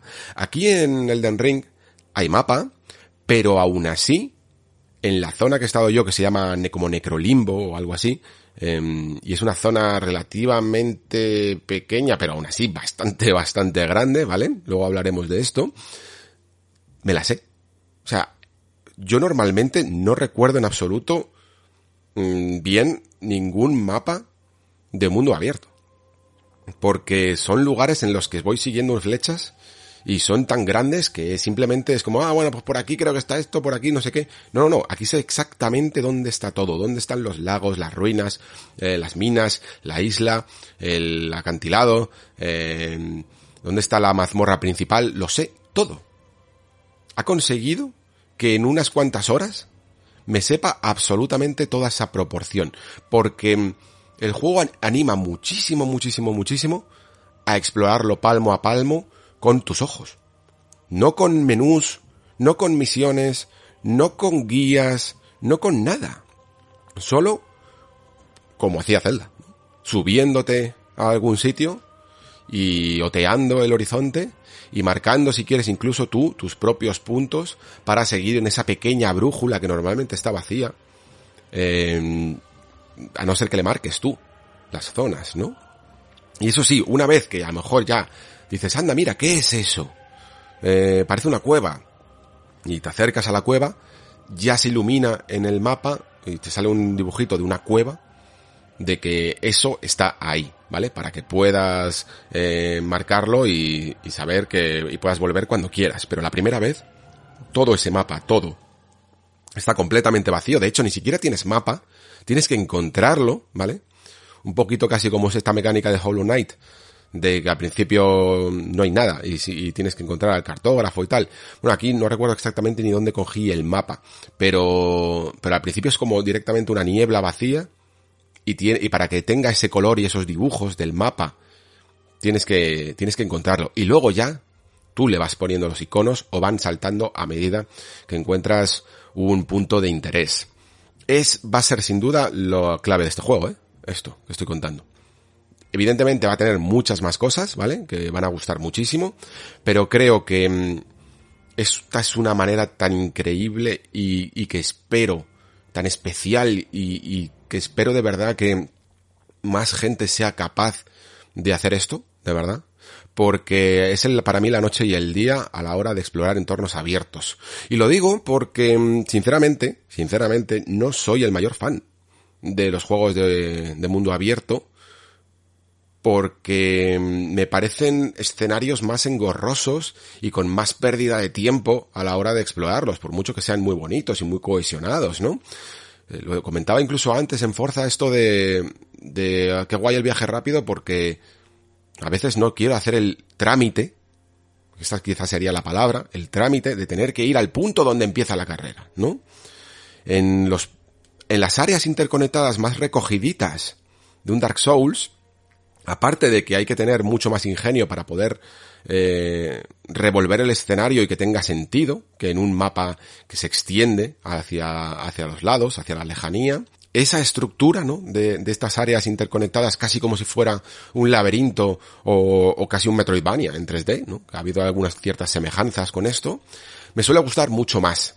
Pero la verdad es que me atrae muchísimo la forma que tiene Elden Ring de hacer su mundo. De verdad. Es eso nuevo que te saca de la costumbre. Eso nuevo que no veías, que no habías visto, que no conocías en un, en un Dark Souls, ¿no? Ahora bien, tengo, bueno, no, no, no creo que sea ni siquiera una duda razonable porque esto es quizá una, una cosa mía, y es que si os fijáis en casi todos los mundos abiertos, independientemente de si son mapa de icono y misiones, como si es tipo Zelda Breath of the Wild, en general las actividades que se suelen hacer un, un, mundo abierto se habla un poco casi de ellos como un lugar para muy libre de poder hacer un montón de cosas, ¿no? Y para ello muchas veces los juegos pues suelen ofrecer un montón de, de mecánicas variadas eh, para que no te aburras, ¿no? Para que no estés haciendo completamente todo el rato lo mismo. Y por eso decía antes que, que Breath of the Wild juega con muchas cosas, ¿no? Tiene un sistema de de exploración en base a la energía que tienes que ir eh, aumentando, ¿no? Eh, tienes que conseguir que ese circulito suba para poder escalar montañas más altas, eh, luego desplazarte también con la parabela, subir las atalayas, ¿no? Luego tienes los santuarios, luego tienes las mazmorras, los lugares principales, tienes los puzzles, tiene sistemas de puzzles con muchas mecánicas, ¿no? Como las que tenemos de, de helar cosas, eh, atraer cosas con el imán, tenemos también ese sistema de frío-calor, tenemos el crafteo un poco de ingredientes, hay un montón de, de curiosidades, ¿no? En el, en el mapa de Zelda. Pero es incluso un juego, yo que sé, como The Witcher, también intenta ser variado, ¿no? No solo peleas, sino que mm, hay también exploración con esa forma detectivesca que tenemos con los sentidos de brujo, ¿no? Que le llaman, para que nos vayan guiando de un sitio para otro, buscando pistas y que nos van contando una historia. La historia en sí mismo, que también es un motor para el juego, ¿no? El ir hablando con ciertos personajes que nos van contando su vida, la propia exploración de ciudades vivas, ¿no? De lugares con muchísima población en el que surgen un montón de conflictos e ir descubriéndolos y luego, por supuesto, pues los diferentes tipos de misiones, desde las principales secundarias, eh, contratos de brujo y todo este tipo de, historias que, que rellenan el mapa, ¿no? Y claro, la fórmula de, de From siempre ha sido en general enfocada al combate y como máximo, como máximo, a la de encontrar ciertos secretos mientras que vas combatiendo, ¿no? Pues a lo mejor el típico muro ilusorio o, o sencillamente pues algo que está muy muy escondido y que no lo ves porque está detrás de una trampa o en un detrás de unas cajas o algo así, ¿no? Que son como también alicientes para cosas que, que te apetece descubrir. Pero en general tengo la sensación de que va a tener que sostener todo este inmenso mundo abierto en base a mazmorras de combatir y punto. Porque los mundos de de From, incluso aunque tengan su lore, evidentemente, eh, pero no son centrados en una narrativa que nos va llevando de lugar a lugar, no hay puzzles tampoco, ¿no? Como, como Zelda, con sus diferentes mecánicas, y por lo tanto va a ser combatir, combatir, combatir y combatir. Esto en un juego de áreas más pequeñitas, como teníamos siempre, es algo mucho más llevable, ¿no? Porque es su esencia.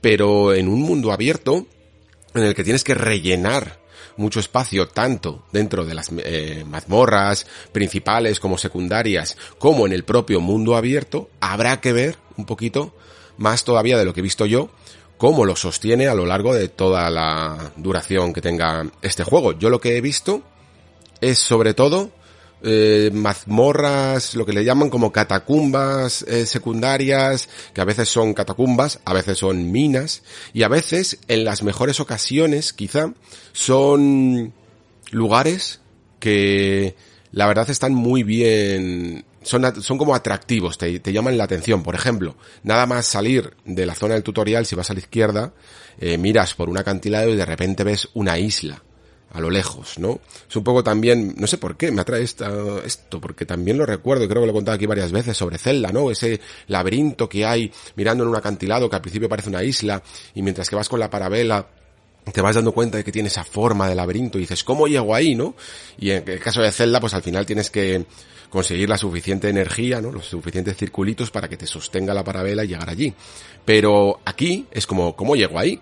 ¿Cómo llego a una isla si en los juegos de From nunca he podido nadar, no? ¿Es que acaso puedes nadar? No, no puedes nadar. Así que tendrás que averiguar cómo llegar ahí y luego incluso resolver un poquito la, situación de, de qué hay ahí y qué necesitas para interactuar ahí.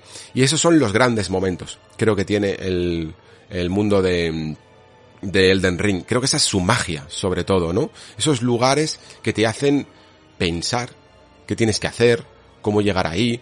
Ahora, el catalejo, que es una de las cosas que más se utiliza para, que utilizan más los youtubers para hacer sus vídeos y tal, yo la verdad es que lo utilizaba muy poco en el mundo de, en un mundo de, de Soul, sobre todo, ¿no? Porque al final, con que vayas palmo a palmo recorriendo el terreno, te vas a encontrar prácticamente con todo. Pero aquí, sí que le he visto más utilidad de decir, anda, mira, parece que ahí hay algo, porque las distancias son muy grandes, ¿no?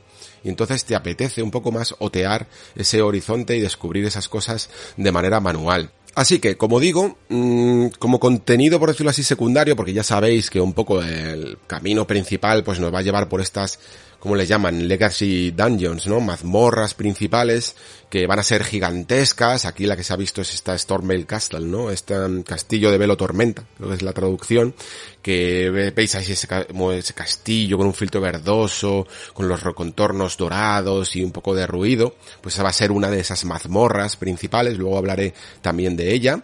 Pero el contenido secundario va a ser bastante abundante, pero también evidentemente menor. No os esperéis tampoco áreas, eh, bueno, quién sabe, ¿eh? esto es una, esto es una beta, pero por lo que, hablando de la, de la, de la prueba de red esta, eh, que, que, yo he visto, no he visto tampoco ningún área gigantesca como contenido secundario. Suelen ser catacumbas, minas, eso sí, que suelen contener todas cositas muy interesantes. La cuestión es que estas mazmorras también me han recordado a un contenido que ya había en otro juego de Front, y es en Bloodborne las mazmorras del cáliz.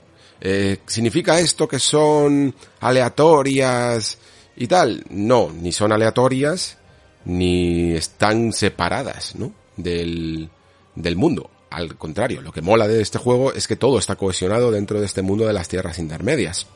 Pero sí que es cierto que tienen dos cosillas que tengo todavía que comprobar. Una, que mm, su arquitectura a veces es demasiado similar, ¿vale? Todas tipo catacumba con su piedra y tal. Eh, y luego que hay algunas que son relativamente cortas.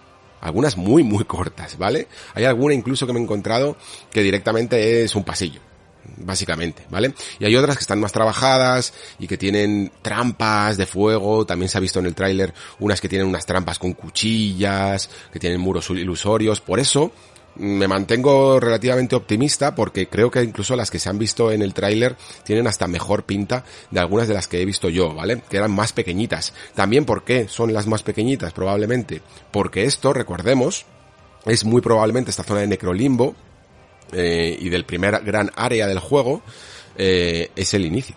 ¿Vale? El mismo. Entonces, tampoco te van a poner aquí a lo mejor las cosas más complicadas en el inicio del juego, que, que, estás incluso empezando a subir de nivel y que tienes que ir todo con una cierta progresión, ¿vale? Veremos un poquito cómo se desarrolla esta. En general, muchas pues te hacen dar una pequeña vuelta para, por ejemplo, activar una palanca, se abre una puerta y detrás de esa puerta pues está el enemigo de turno, que también me ha recordado un poquillo a, los enemigos que podías encontrar muchas veces en las mazmorras del cáliz de Bloodborne, ¿vale? alguna vez había algún enemigo de estos muy guays, como el perro este que era muy grande, y que a la gente, hay, hubo gente que le, costó bastante. Yo la verdad es que debí de tener suerte, ¿vale? Sabéis que algunas veces la, la clavas con un jefe y te olvidas de él y no tienes casi recuerdo de que hayas sufrido. Pero sabéis también que había otros enemigos que eran como más humanos, de un aspecto menos grande y con mecánicas menos trabajadas en estas mazmorras del cáliz y aquí he visto un poquito también algunos enemigos que son así, no todos humanos, ¿vale? No todos pequeños, pero general con una vida menor, más, más asequibles y, y que tampoco te van a suponer un desafío como los jefes principales que también he visto en el juego, ¿vale? Luego sí que, por ejemplo, vi una mina que me, me gustó un poquito más porque era un poquito, bueno, aunque no era muy muy grande, pero sí que era un poquito más enrevesada, había un par de caminos, había ese juego de ascensores que, que, tenemos que hacer muchas veces en los Souls, había algún tipo de enemigo que era más resistente a armas físicas, casi como estos mineros de de Demon Souls, ¿vale? Que necesitan perforación y tal. Pues aquí, por ejemplo, con algunos hechizos caían mejor que directamente dándole espadazos. Y también había un jefe final que, que molaba un poco más, ¿vale? Y que además estaba un poquito más escondido de la cuenta y eso me gustó. Y sobre todo, eh, creo que lo interesante de recorrer esta, en esta ocasión este tipo de contenido secundario, que yo creo que todo el mundo lo va a querer hacer porque en, en, los Souls funciona muy bien esto, ¿vale? No sé por qué, pero es que nos encanta recorrer palmo a palmo y encontrar todos, todos los secretos. Lo que pasa es que sí que es cierto que muchas veces lo hacíamos sencillamente por el placer de explorar hasta la mínima área que había disponible en el juego, ¿vale? Pero muchas veces, en el fondo, lo que había a continuación, la recompensa que nos iban a dar, nos importaba muy poco, porque a lo mejor nos daban algo que no era de nuestra clase, o una armadura que, que no nos íbamos a poner jamás, o un objeto directamente que, que pasábamos de él, ¿no? aquí me parece que con todo el tema este de las cenizas, que se le llama, que son como las habilidades eh, que podemos ir personalizando en nuestras armas, creo que va mm, a llamarnos más la atención las recompensas que encontremos en cada una de las pequeñas cuevas, ¿vale? O minas o catacumbas o como mazmorras pequeñas, mazmorras secundarias, llamémoslo en general, ¿vale? En general siempre me ha dado la curiosidad de, de probar cada una de estas y parece que las recompensas tienen más, son más llamativas, no sé por qué, pero, pero me ha dado esta sensación, como que todo es más útil. Eso sí que me ha gustado mucho de, de, Elden Ring. Todo parece mucho más útil y todo te intenta animar a que vayas cambiando tus estrategias y no te centres únicamente en la primera que te funciona, ¿no? Y luego además creo que también el hecho de que este sea un juego un poquito más se antoja, por lo menos personalmente creo que se antoja un poco más grande y que tiene tanto contenido secundario porque yo he estado ¿vale? Que es el principio, yo pierdo mucho tiempo en quedarme embobado mirando atardeceres y plantitas y cosas así, pero me he estado 9-10 horas para encontrar, para recorrer palmo a palmo, a lo mejor ya había encontrado casi todo, pero para recorrer palmo a palmo el terreno, me he podido estar 10 horas en, la, en, una zona mmm, relativamente pequeña, como digo, así que creo que va a ser un juego bastante grande. Y entonces, también tengo la sensación que aunque a mí en general no me suele pasar, no, no farmeo prácticamente nada en, en estos juegos, pero sí que sé que hay mucha gente que sí, que sí que lo hace. Y tengo la sensación de que esta estructura de mundo abierto va a favorecer más el concepto de explorar misiones secundarias para ir subiendo de nivel que el puro hecho de repetir una zona y cargarte a los mismos enemigos mil veces para conseguir las almas de turno y por lo tanto eh, subir de nivel.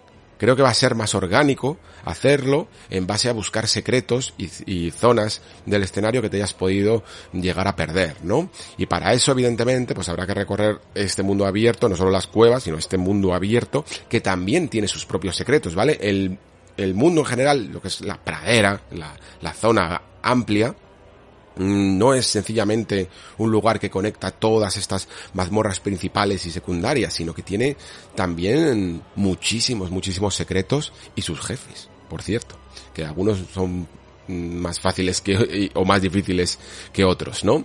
Eh, para ello, ya sabéis, ¿no? Tenemos aquí a nuestro amigo mezcla de cabra y caballo, al que yo buenamente le he llamado cabrallo, pero realmente tiene su nombre oficial, que se llama Torrentera, por cierto. Esto es muy curioso, porque eh, no lo ha tenido fácil, yo creo, el equipo de traducción con algunas cosas de este juego. Eh, ya, ya incluso desde Tarnished, que, que puede llegar a tener varias acepciones, han querido darle un nombre quizá más significativo, como Sin Luz, aunque no sea a lo mejor el más de traducción directa, pero es que luego tenían, por ejemplo, a la diosa Marika, que mm, le han tenido que poner convenientemente esa tilde eh, esdrújula, ¿no? Porque en, en, el original es marica. Y, y de la misma manera, el caballo le han llamado torrentera, en inglés se llama torrent y probablemente la traducción directa sería torrente. O sea, nuestro caballo legalmente se llama torrente. Pero, pero aquí pues han tenido el buen gusto de llamarle torrentera y creo que creo que han hecho creo que han hecho bien. No ha sido fácil, no ha sido fácil. Nosotros le llamaremos cabrallo, de todas maneras, que a mí me gusta bastante. Y mm, nuestro cabrallo es bastante bastante ágil, me ha gustado mucho porque es cierto que no es el caballo más realista que hemos visto en ningún juego. Hay caballos increíblemente detallados, increíblemente bien animados en cuanto a su correspondiente movimiento con en base a tirar de sus cuerdas, ¿no? No sencillamente giramos el stick y el caballo gira, sino que nosotros tiramos de, de las riendas, ¿no? Esto se ve muy bien, pues, desde Shadow de Colossus hasta Red Dead Redemption 2, que hacen unos caballos, yo creo, fabulosos, ¿no? Eh, hemos tenido otros que están un poco ahí a medio, a medio camino, como Sardinilla y tal, en The Witcher 3, pero el de Elden Ring es que va para otro lado.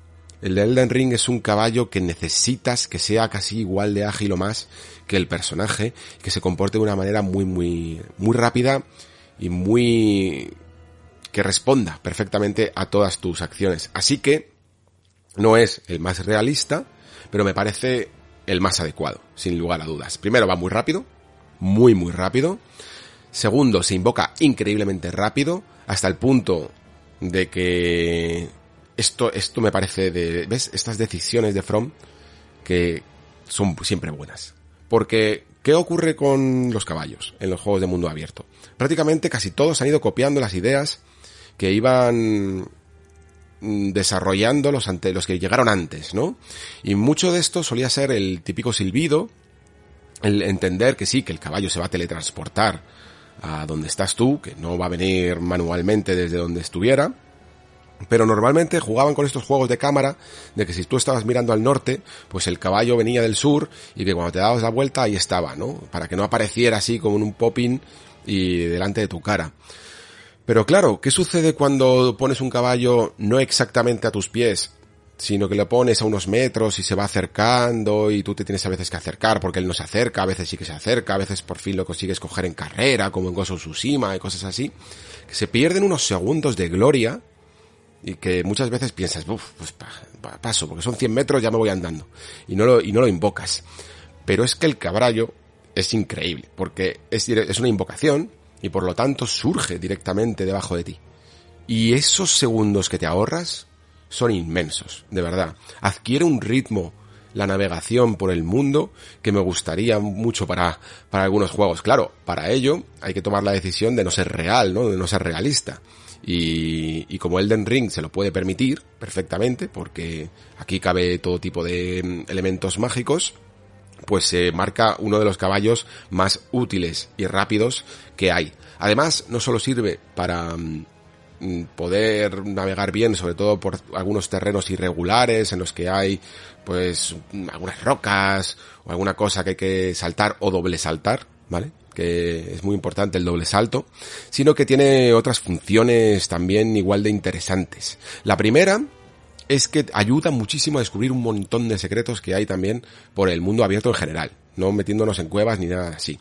Hay por ejemplo una playa que estuve yo dando vueltas y vueltas para entender cómo leches bajaba ahí, hasta que interioricé que si me lanzaba con el cabrallo podía descenderla. Pero claro, no podías lanzarte únicamente, sino que tenías que lanzarte y en el último momento pegar ese pequeño doble salto y entonces te hacías un poco de daño, pero la, la caída eh, la salvabas, ¿no? Y esto me volvió loquísimo, me pareció, me pareció brutal. Luego hubo otro momento que me gustó muchísimo también, en el que vi, no, se me había pasado completamente, una zona en la que había una especie de estructura derruida, eh, haciendo como una especie de cuadrado, y la puerta estaba eh, obstruida por una especie de barricada de estas con pinchos de madera muy grandes.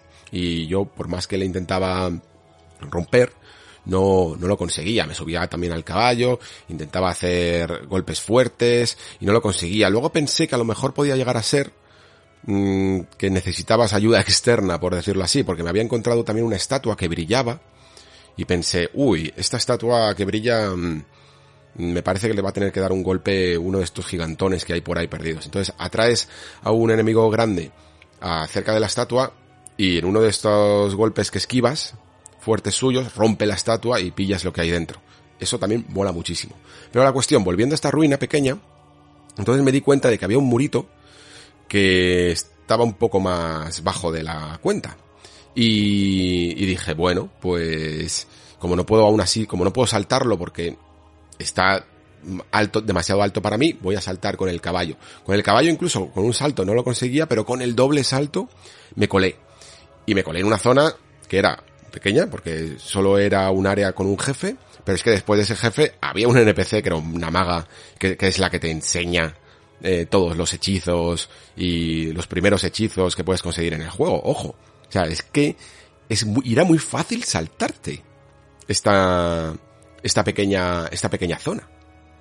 Muy, muy fácil. Entonces, esto yo creo que es lo que comento que es la magia del Den Ring. El que nos va a tener como locos buscando en un, en un mundo muy grande todos, todos los pequeños secretos, porque como te saltes uno, te puede saltar algo muy guay, muy guay.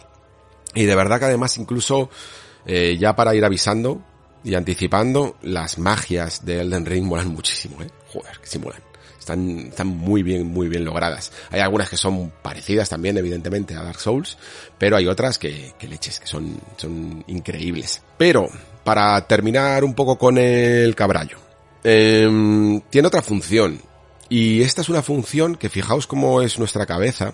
Y fijaos que en el fondo aquí es donde me contradigo, ¿no? Y aquí es donde le doy otra vez el giro a los argumentos. Y cuando empiezo diciendo que, em, que este juego no te hace cambiar el chip, este juego es como Dark Souls 3 en su esquema de control y que más o menos hay ciertas cosas que vas a dominar antes de empezar a jugar. De repente ya he dicho dos que me contradicen, ¿no? Una, que la exploración y la navegación del mundo abierto es completamente distinta a, a la que suele ser en Dark Souls, ¿no? Y que vamos a tener que acostumbrarnos y eso está guay. Y luego otra, que es, por ejemplo, detalles como el, la, lucha con montura. Porque por más que yo había visto ya dos veces en dos trailers distintos a nuestro personaje luchando a caballo contra dragones, eh, contra varios enemigos y tal, mm, no conseguí cambiar el chip. Cuando cayó ese dragón del cielo y me puse a luchar contra él, seguía tomando la ruta cabezona de hacer las cosas como siempre las has hecho. Quizá por ese parecido, ¿no? Eh, a Dark Souls, pensaba que aquí lo que tenía que hacer era sencillamente, pues, mm, luchar contra él cara a cara. Y por lo tanto, hasta que no cambié el chip eh, y iba utilizando esta montura que es tan ágil que te permite eh, invocarla y desinvocarla en combate, no conseguí del todo hacerle bien frente a, a este, a este dragón que, que tiene una particularidad y es que en el fondo está hecho para esto. Está hecho para poder moverte también a caballo, porque sí, claro, escupe fuego como todos, pero es que sus áreas de lanzar fuego son inmensas. Son increíblemente grandes y tiene una mm, predisposición para echar el vuelo y soltar y soltar fuego también a la vez en un área aún más grande, casi como os acordáis del dragón del rey sin nombre en, en Dark Souls 3, que tenías que en el momento en el que veías alzar el vuelo tenías que salir por patas.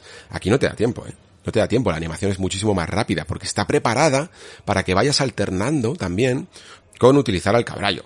Porque es que además desde él puedes invocar, o sea, perdón, puedes utilizar hechizos, eh, milagros, y, claro, también dar espadazos. Y puedes incluso saltar, doble saltar y pegar un espadazo a la cabeza del dragón.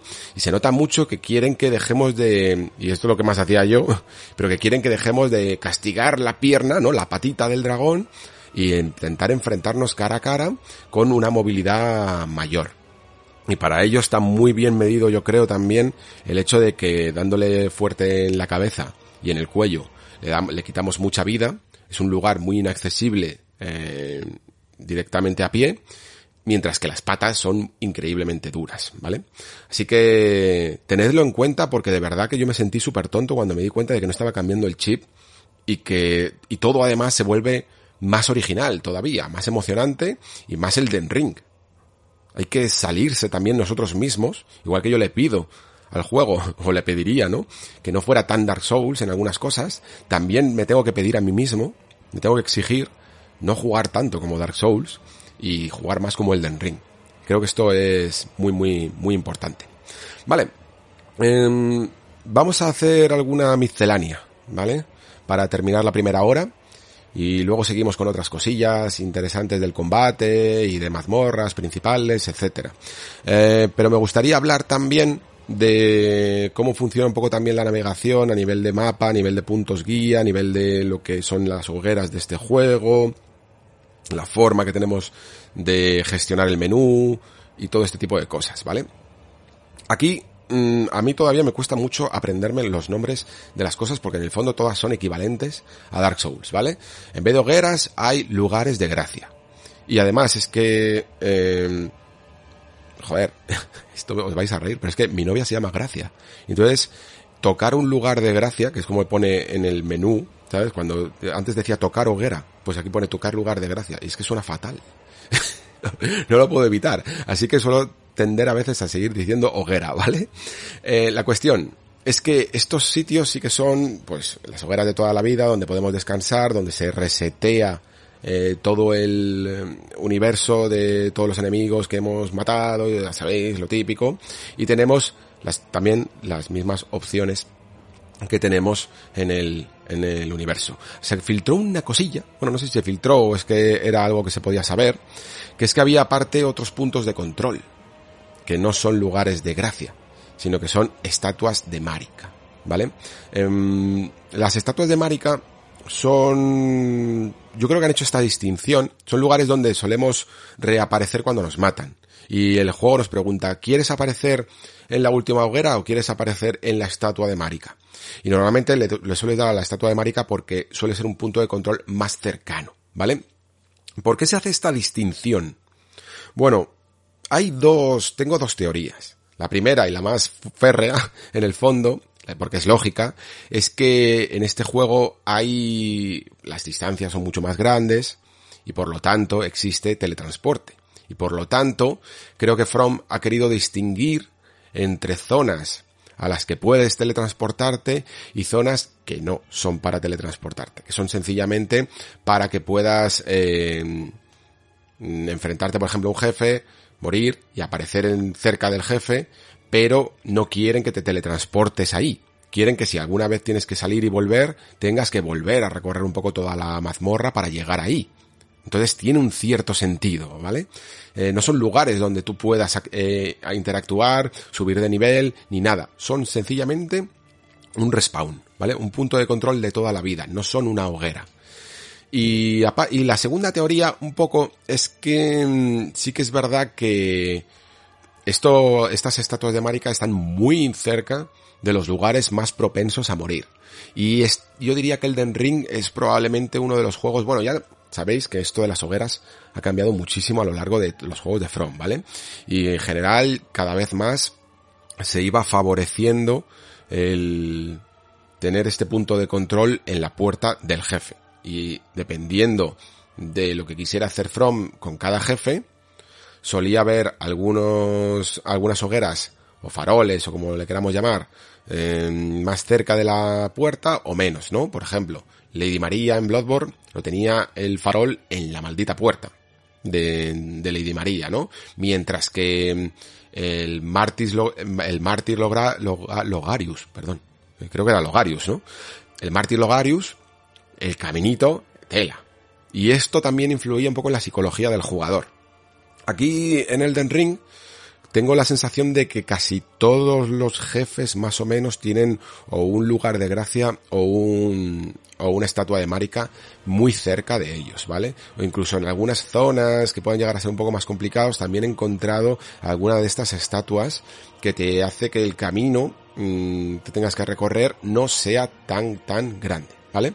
Pero de nuevo, hay que coger todas las cosas que diga en este especial con pinzas, porque no esto no es una eh, ni un análisis ni una reflexión final del Den Ring, ¿eh? esto es una prueba de una zona muy pequeña y por lo tanto puede que este diseño que sea más asequible en el principio en otras zonas del juego más avanzadas cambie por completo y que cada eh, boss tenga su ritmo y y su manera de proceder. Y quedaros con esto porque también lo comentaré con algunas mecánicas que se han añadido en, en este juego, ¿vale?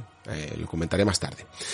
Pero por seguir un poquito con esto de la gestión, em, el teletransporte, como digo, es muy libre. Y eso significa que no hay que ir, por ejemplo, a una hoguera para teletransportarnos a otra, sino que en cualquier momento abrimos el mapa y nos teletransportamos a uno de estos lugares de gracia, ¿vale?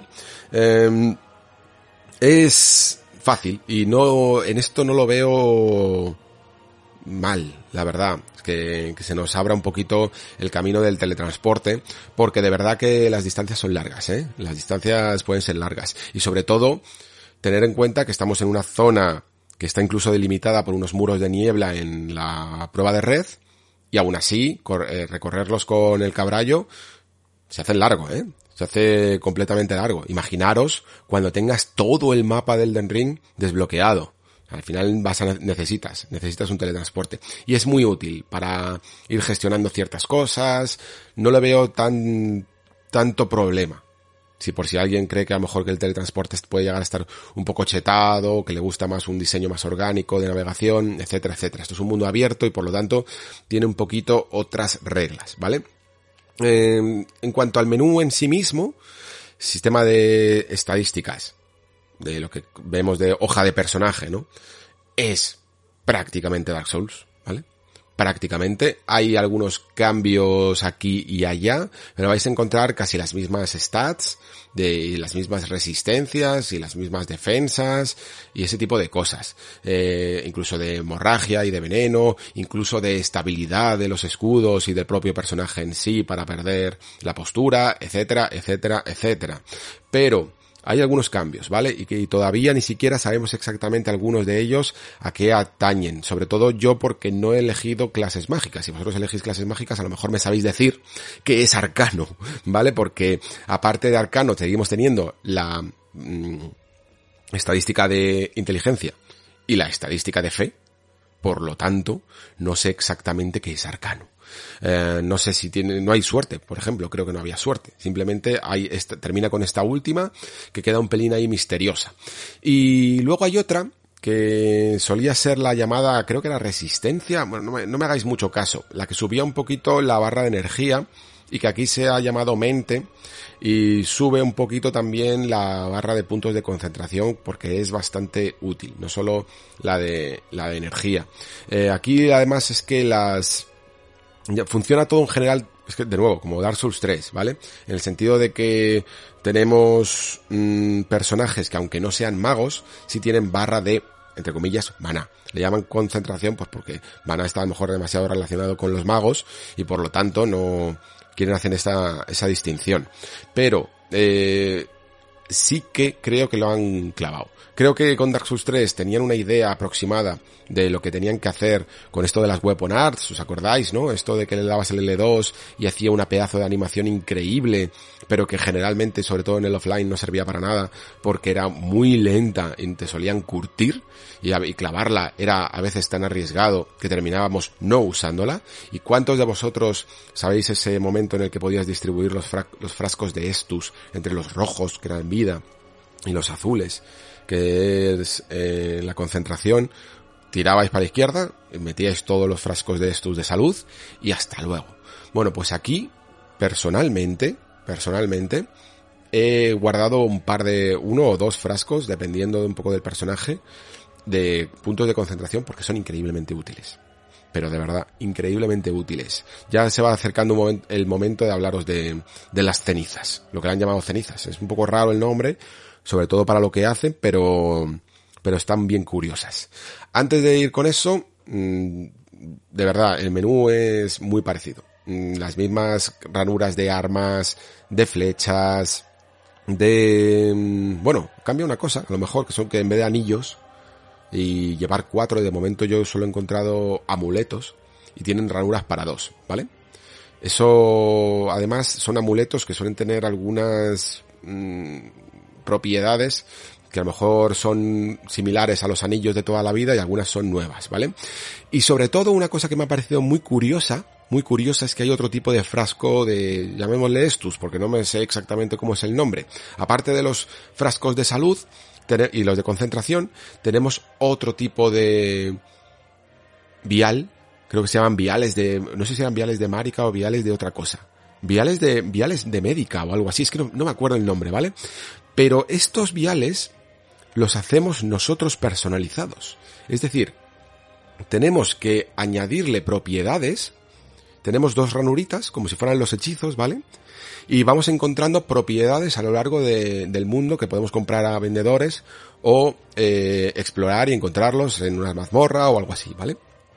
Y, y, entonces tú puedes decirle, son como condiciones de este vial sirve para curar y, le pones la propiedad de curar. O, y este también sirve para curar eh, puntos de concentración. Pero le puedes quitar que no cure puntos de concentración y había uno que hacía que explotara. Por ejemplo, entonces cuando, cuando te curabas, a la vez pues creaba una onda expansiva que si había enemigos cerca, explotaba, ¿no? O le puedes ir poniendo eh, que te vaya curando progresivamente. son como reglas que tienen y que tú puedes ir personalizando el vial. Y me parece una idea magnífica. Magnífica, de verdad. Tengo muchas ganas de ver cómo se desarrolla todo esto. Porque me ha gustado mucho, sinceramente. Luego aparte, em, ¿qué más cositas tengo por aquí? ¿Qué más cositas? Mm, los objetos, los accesos rápidos. Esto también me ha llamado mucho la atención.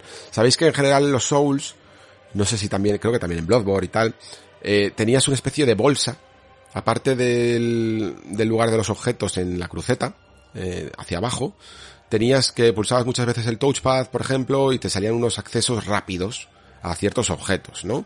Y tú los podías configurar y personalizar.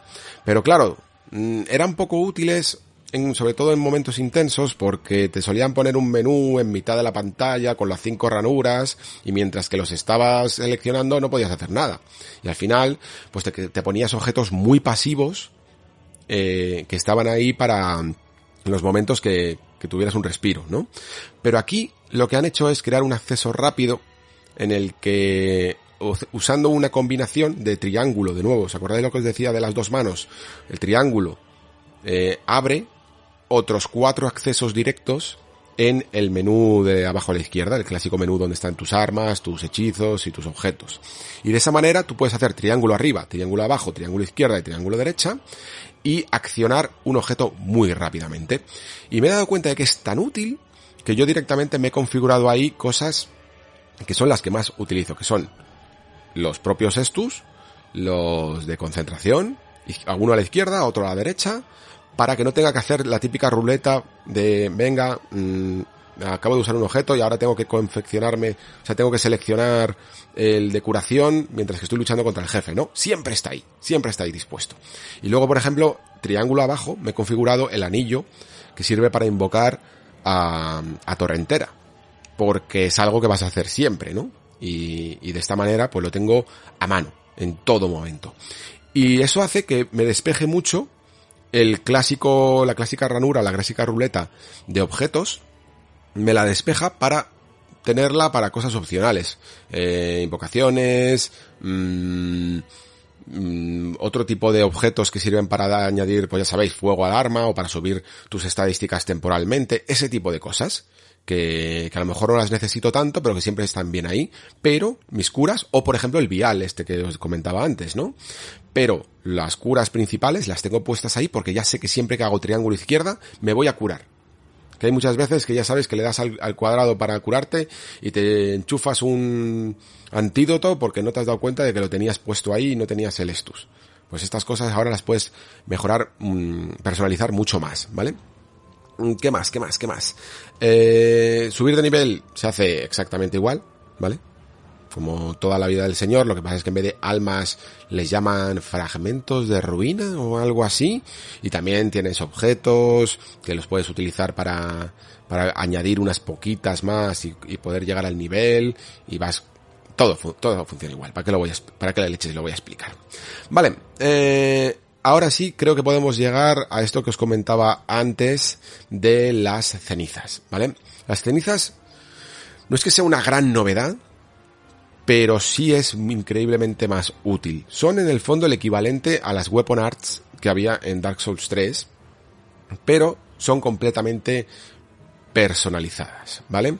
En vez de que cada una de, las armas o de los arcos o de la categoría que fuera tuviera su weapon art, ¿no? Y tú tenías que lidiar con ella, te gustara o no. Si te gustaba una espada, pero no te gustaba su weapon art, pues te jodías directamente, ¿no? Aquí no. Aquí, en el fondo, son habilidades que vas, digamos que podríamos llamar que en un árbol de habilidades con experiencia serían cosas que tú desbloquearías, pero como aquí no existen esos árboles de habilidades, o incluso como pues Sekiro, ¿no? Que tenías también tus, tus técnicas que ibas adquiriendo y ibas desbloqueando en base a puntos de experiencia. A mí esto me parece una forma demasiado tradicional de progreso y me gusta que se hayan salido un poco de la tangente porque porque Front suele hacer esto, ¿no? Front se suele salir de la tangente, no le gusta hacer las cosas como todo el mundo. Y si hay un mapa de habilidades, todo el mundo utilizando mapas de habilidades. No. Creo que mola más y es más orgánico buscarlas por el escenario, ¿no? Y aquí es donde de verdad te os va a gustar eh, recorrer cada una de las mazmorras para encontrar esta recompensa que normalmente suelen ser estas cenizas que le llaman, ¿no? Y esto significa que podemos atribuirle a un arma específica un tipo de, de movimiento especial que consume, por supuesto, puntos de concentración. Pero ocurre dos cosas. La primera, que no consume en absoluto tantos puntos de concentración como en Dark Souls 3 y por lo tanto las hace mucho más spameables, mucho más útiles, y luego además es que son en general más útiles. Es que convierten a clases físicas en magos, en algunos casos, ¿vale? Magos poderosos, ¿eh? eh literal. Y, y, por ejemplo, yo he visto de todo un poquito, ¿vale? He visto algunas más pasivas y otras más activas. He visto una que lo que hace es que eh, lanza una especie de mm, onda de choque de viento, como si fuera un hechizo de viento, que lo lanza como si fuera un proyectil, ¿no? Y quita bastante, quita bastante o desestabiliza también bastante a los enemigos. Y además es que puedes hacer combos. O sea, si lo, le das dos o tres veces, va haciendo animación, más animación, más animación y lanza tres. Y generalmente quita bastante vida incluso a los jefes finales. Eh, luego he visto otra que a lo mejor es sencillamente pues lo típico, ¿no? Que le llama determinación y hace que tengas más estabilidad o que sea o que te suba un poco la defensa o que ese arma en cuestión quite más. La verdad es que como no la he usado mucho, mm, no sé exactamente cuál era su propiedad. Otra que he visto es, ¿os acordáis las típicas bolitas de flechas de alma que aparecen ah, haciendo un arco alrededor de, de tu personaje mago? Pues siendo un guerrero, utilizas esa habilidad y te salen cinco dagas que te van acompañando volando y en el momento en el que te acercas mucho a un, a un enemigo, se lanzan directamente hacia él. Son muy útiles porque te permite que, por ejemplo, siendo clase física, hay algunos enemigos como estos que os comentaba antes de la mina y tal, que le eches, si no has puesto ningún punto de vida, de, de perdón, de estadística a, a ser mago, es que te costaban un horror. Pues ahora vas a poder mezclar un poquito tu clase con algunas habilidades mágicas, por ejemplo, o al revés, siendo mago, utilizar habilidades físicas y poder aprovecharte. Eh, estas, estas dagas eran bastante, bastante buenas, ¿eh? Bastante salvavidas en algunos casos, la verdad. Luego, por ejemplo, vi otra que lo que hacía era como un pisotón, creo que se llama así, pisotón, y pegaba eh, en el suelo y salía una especie de onda de choque y lo que hacía era como desestabilizar al enemigo. ¿Sabéis esta animación que se queda como un poco aturdido? Entonces tú incluso por delante le clavas la espada y te lo cargas de un plumazo. Mm, un poco como cuando, como cuando les haces un parry clavado que, que te sale bien a la primera y, y, y, le enchufas, pues igual, ¿no? Hay algunos enemigos que tienen más estabilidad que otros y por lo tanto requieren a lo mejor de dos pisotones para poder aturdirlos antes de hacer esto y hay otros que a la primera te los cargas, ¿no? Entonces, está muy bien para jugar con ciertas estrategias, porque, ojo, yo creo que incluso para los jefes, también merecerá la pena más unas que otras. Eh, esta del pisotón puede parecer que sea más sencilla para un enemigo básico, pero creo que si, por ejemplo, aprovechas bien la oportunidad para que un jefe final mm, le estás dando bien, le, le clavas un buen combo y después sueltas un pisotón o dos, le vas a dejar eh, aturdido, ¿eh? porque ocurre lo mismo que ocurría ya también en otros juegos, que los jefes finales también tienen ese momento de aturdir en el que puedes aprovechar para darles un golpe de gracia, un ataque visceral o como le queramos llamar según el juego, ¿no?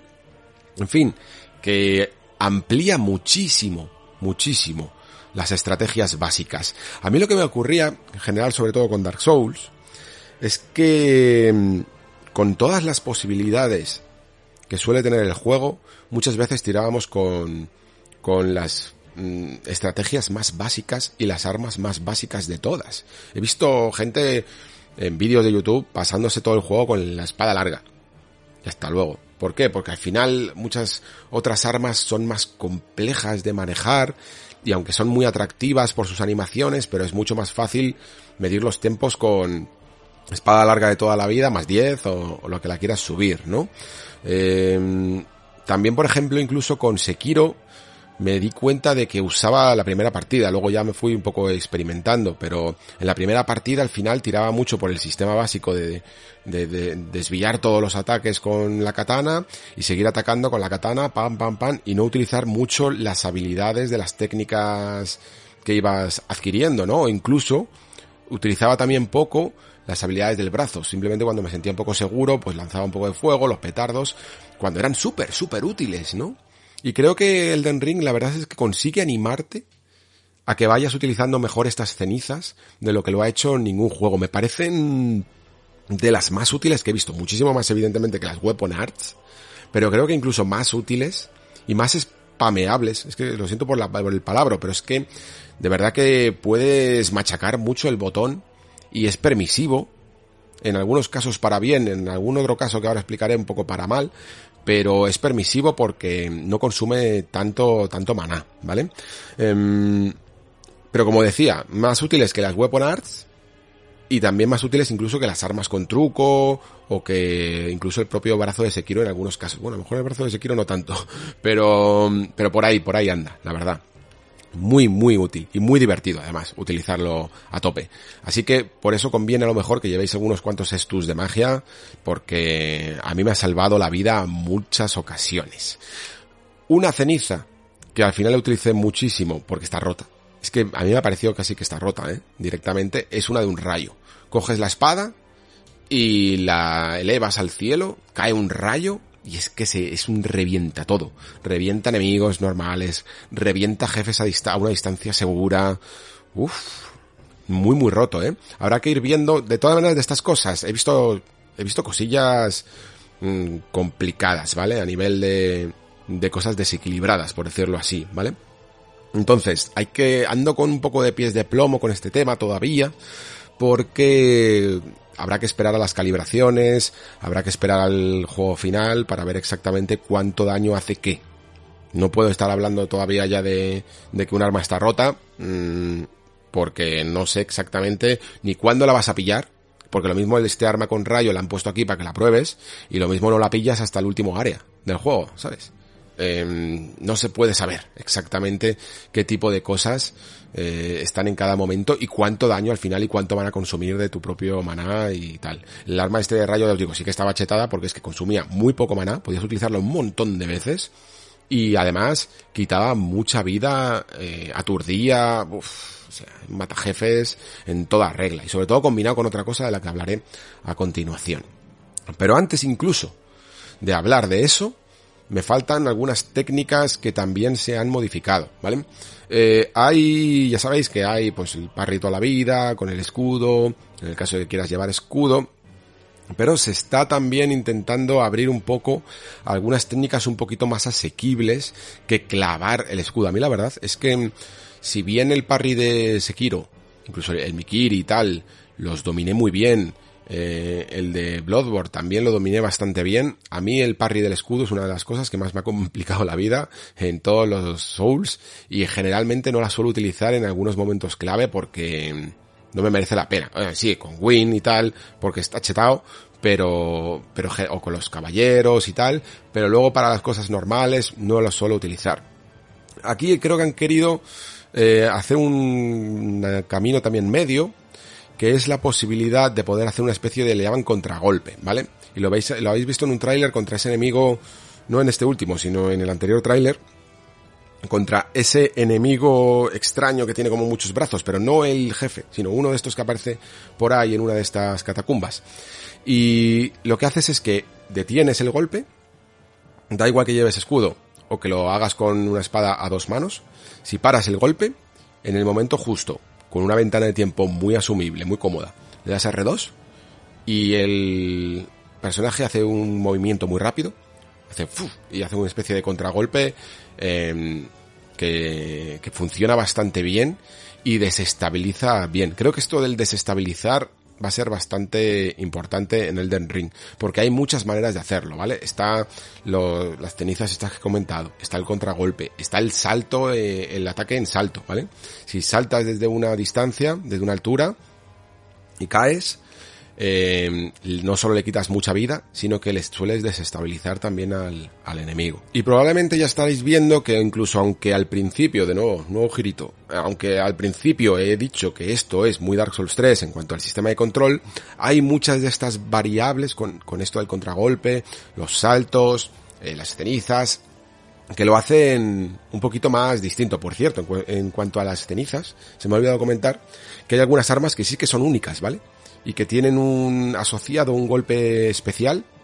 Por ejemplo, hay una que carga un rayo y siempre puedes utilizar arma con rayo en cualquier momento, eh, que también vais a encontrar por el, por el escenario. Pero aparte es que sigue habiendo cosas que todavía yo no he terminado de descubrir del todo y algunas sí que he encontrado, pero el juego parece que las quiere esconder bastante bien. Porque, joder, hasta leía a Alex Roger en el Discord decir, ah, pues yo no sabía que este juego eh, no era con rodando con volteretas, sino que era con el esquive parecido a Bloodborne o a Sekiro. No, no, no, no es así. El, eh, tú ruedas aquí como en Dark Souls. Voltereta. Voltereta de toda la vida, el señor.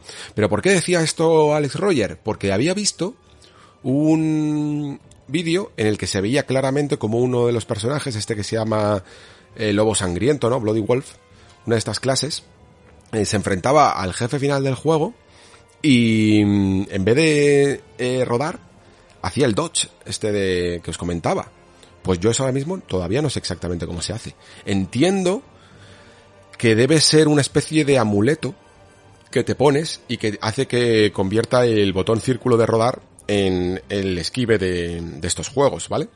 O sea que también puedes llegar a personalizar eso. E incluso he encontrado un golpe que no venía en el, creo, que no venía en el tutorial y que básicamente hace un ataque y esquive. Es uno que habéis visto también en ese primer tráiler que analicé de de que, dura como 2-3 minutos, ¿vale?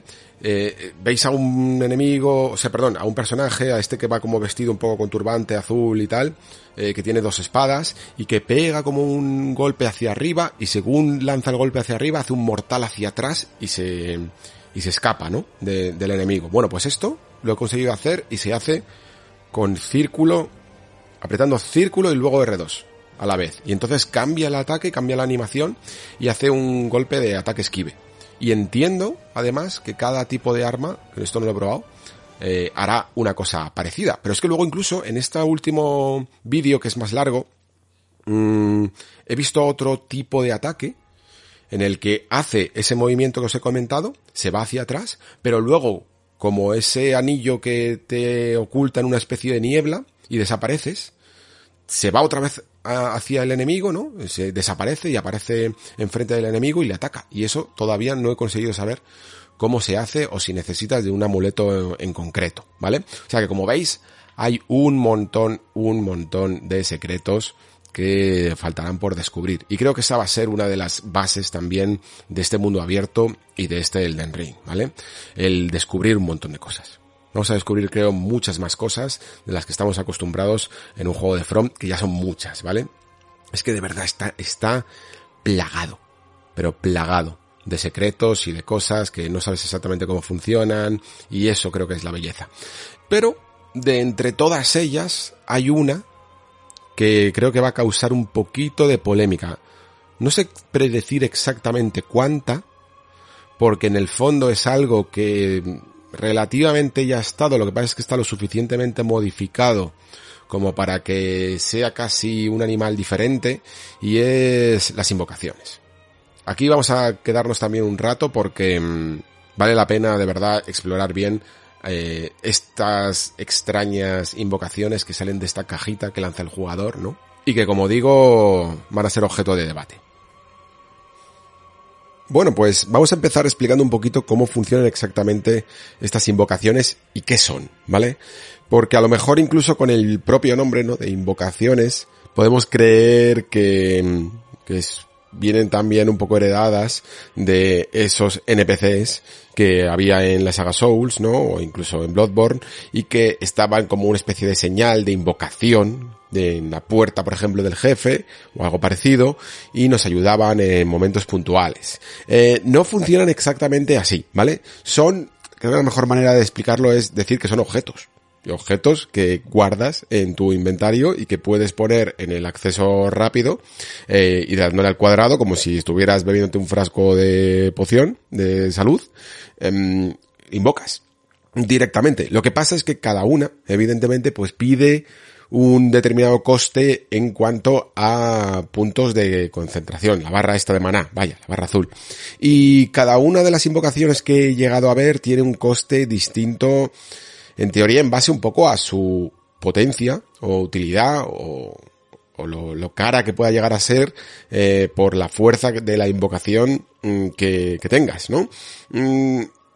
Y aquí viene un poquito también la, la cuestión, eh, con estos, con estos costes que yo creo que a lo mejor incluso se pueden llegar a, a regular un poco, un poco mejor. Pero ¿qué tipos de invocaciones he llegado a ver? Bueno, pues he visto bastantes, la verdad, yo creo que va a haber un montón de, de estas invocaciones. En el fondo, no es a lo mejor el aspecto que más le puede llegar a costar a Front Software, ¿no? Porque si no dejan de ser a lo mejor incluso en algunos momentos ciertos enemigos que te ayudan, casi todos los diseños que de hecho que he llegado a ver, si no todos, a ver, estoy haciendo memoria y creo que todos, mm, son en el fondo enemigos que en esta forma fantasmal, en este caso, te apoyan. Pero quiero decir que al final pues ya tienen el modelado hecho, aunque lo pongan de esta especie de de niebla gris o no sé exactamente cómo son, son semitransparentes y tal.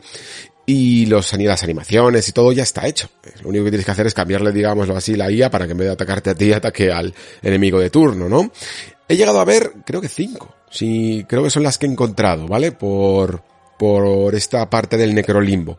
Primero me encontré unos lobos, Luego me encontré, creo que llamaban como mago solitario o algo así, es como una especie de viejete que va con un bastón y el bastón es un báculo y va lanzando algunos hechizos, pero la verdad es que está hecho polvo, ¿eh? tiene casi movilidad y de vez en cuando pues suelta ahí una flecha de alma, por decirlo así, y ataca, ¿vale?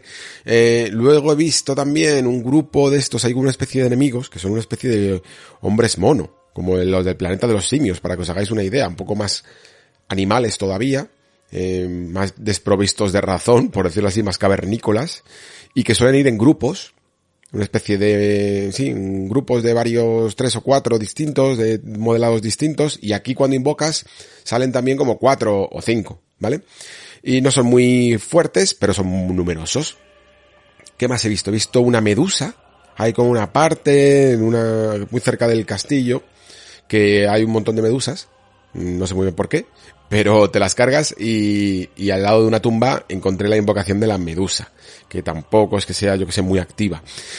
Y la más útil es un bárbaro, que este te lo vas encontrando también por ahí, por el campo, eh, normalmente en hogueras y cosas así, que va con un espadón, y de esta tengo que hablar bastante también, ¿eh? eh luego más adelante, porque pasa un poquito como con el rayo este que os he comentado antes en cuanto a las eh, habilidades estas de ceniza. Las invocaciones, decía que antes que iban a tener un poquito de polémica, porque, claro, mmm, pueden llegar a hacer un poquito de los combates demasiado, demasiado, es que está, es que tengo que medir un poco aquí las palabras, pero más asequibles, evidentemente, que sin ellas. Mm, porque, aunque no sean muy poderosas en algunos casos, y no duren muchos asaltos, la verdad, algunos de ellos, a poco que, ya sabéis cómo son estas cosas, ¿no? A poco que estén ahí, que tengan un punto de vida y, y aunque no ataquen mucho, ni siquiera lleguen a dañar al, al rival, sobre todo a los jefes, ¿no?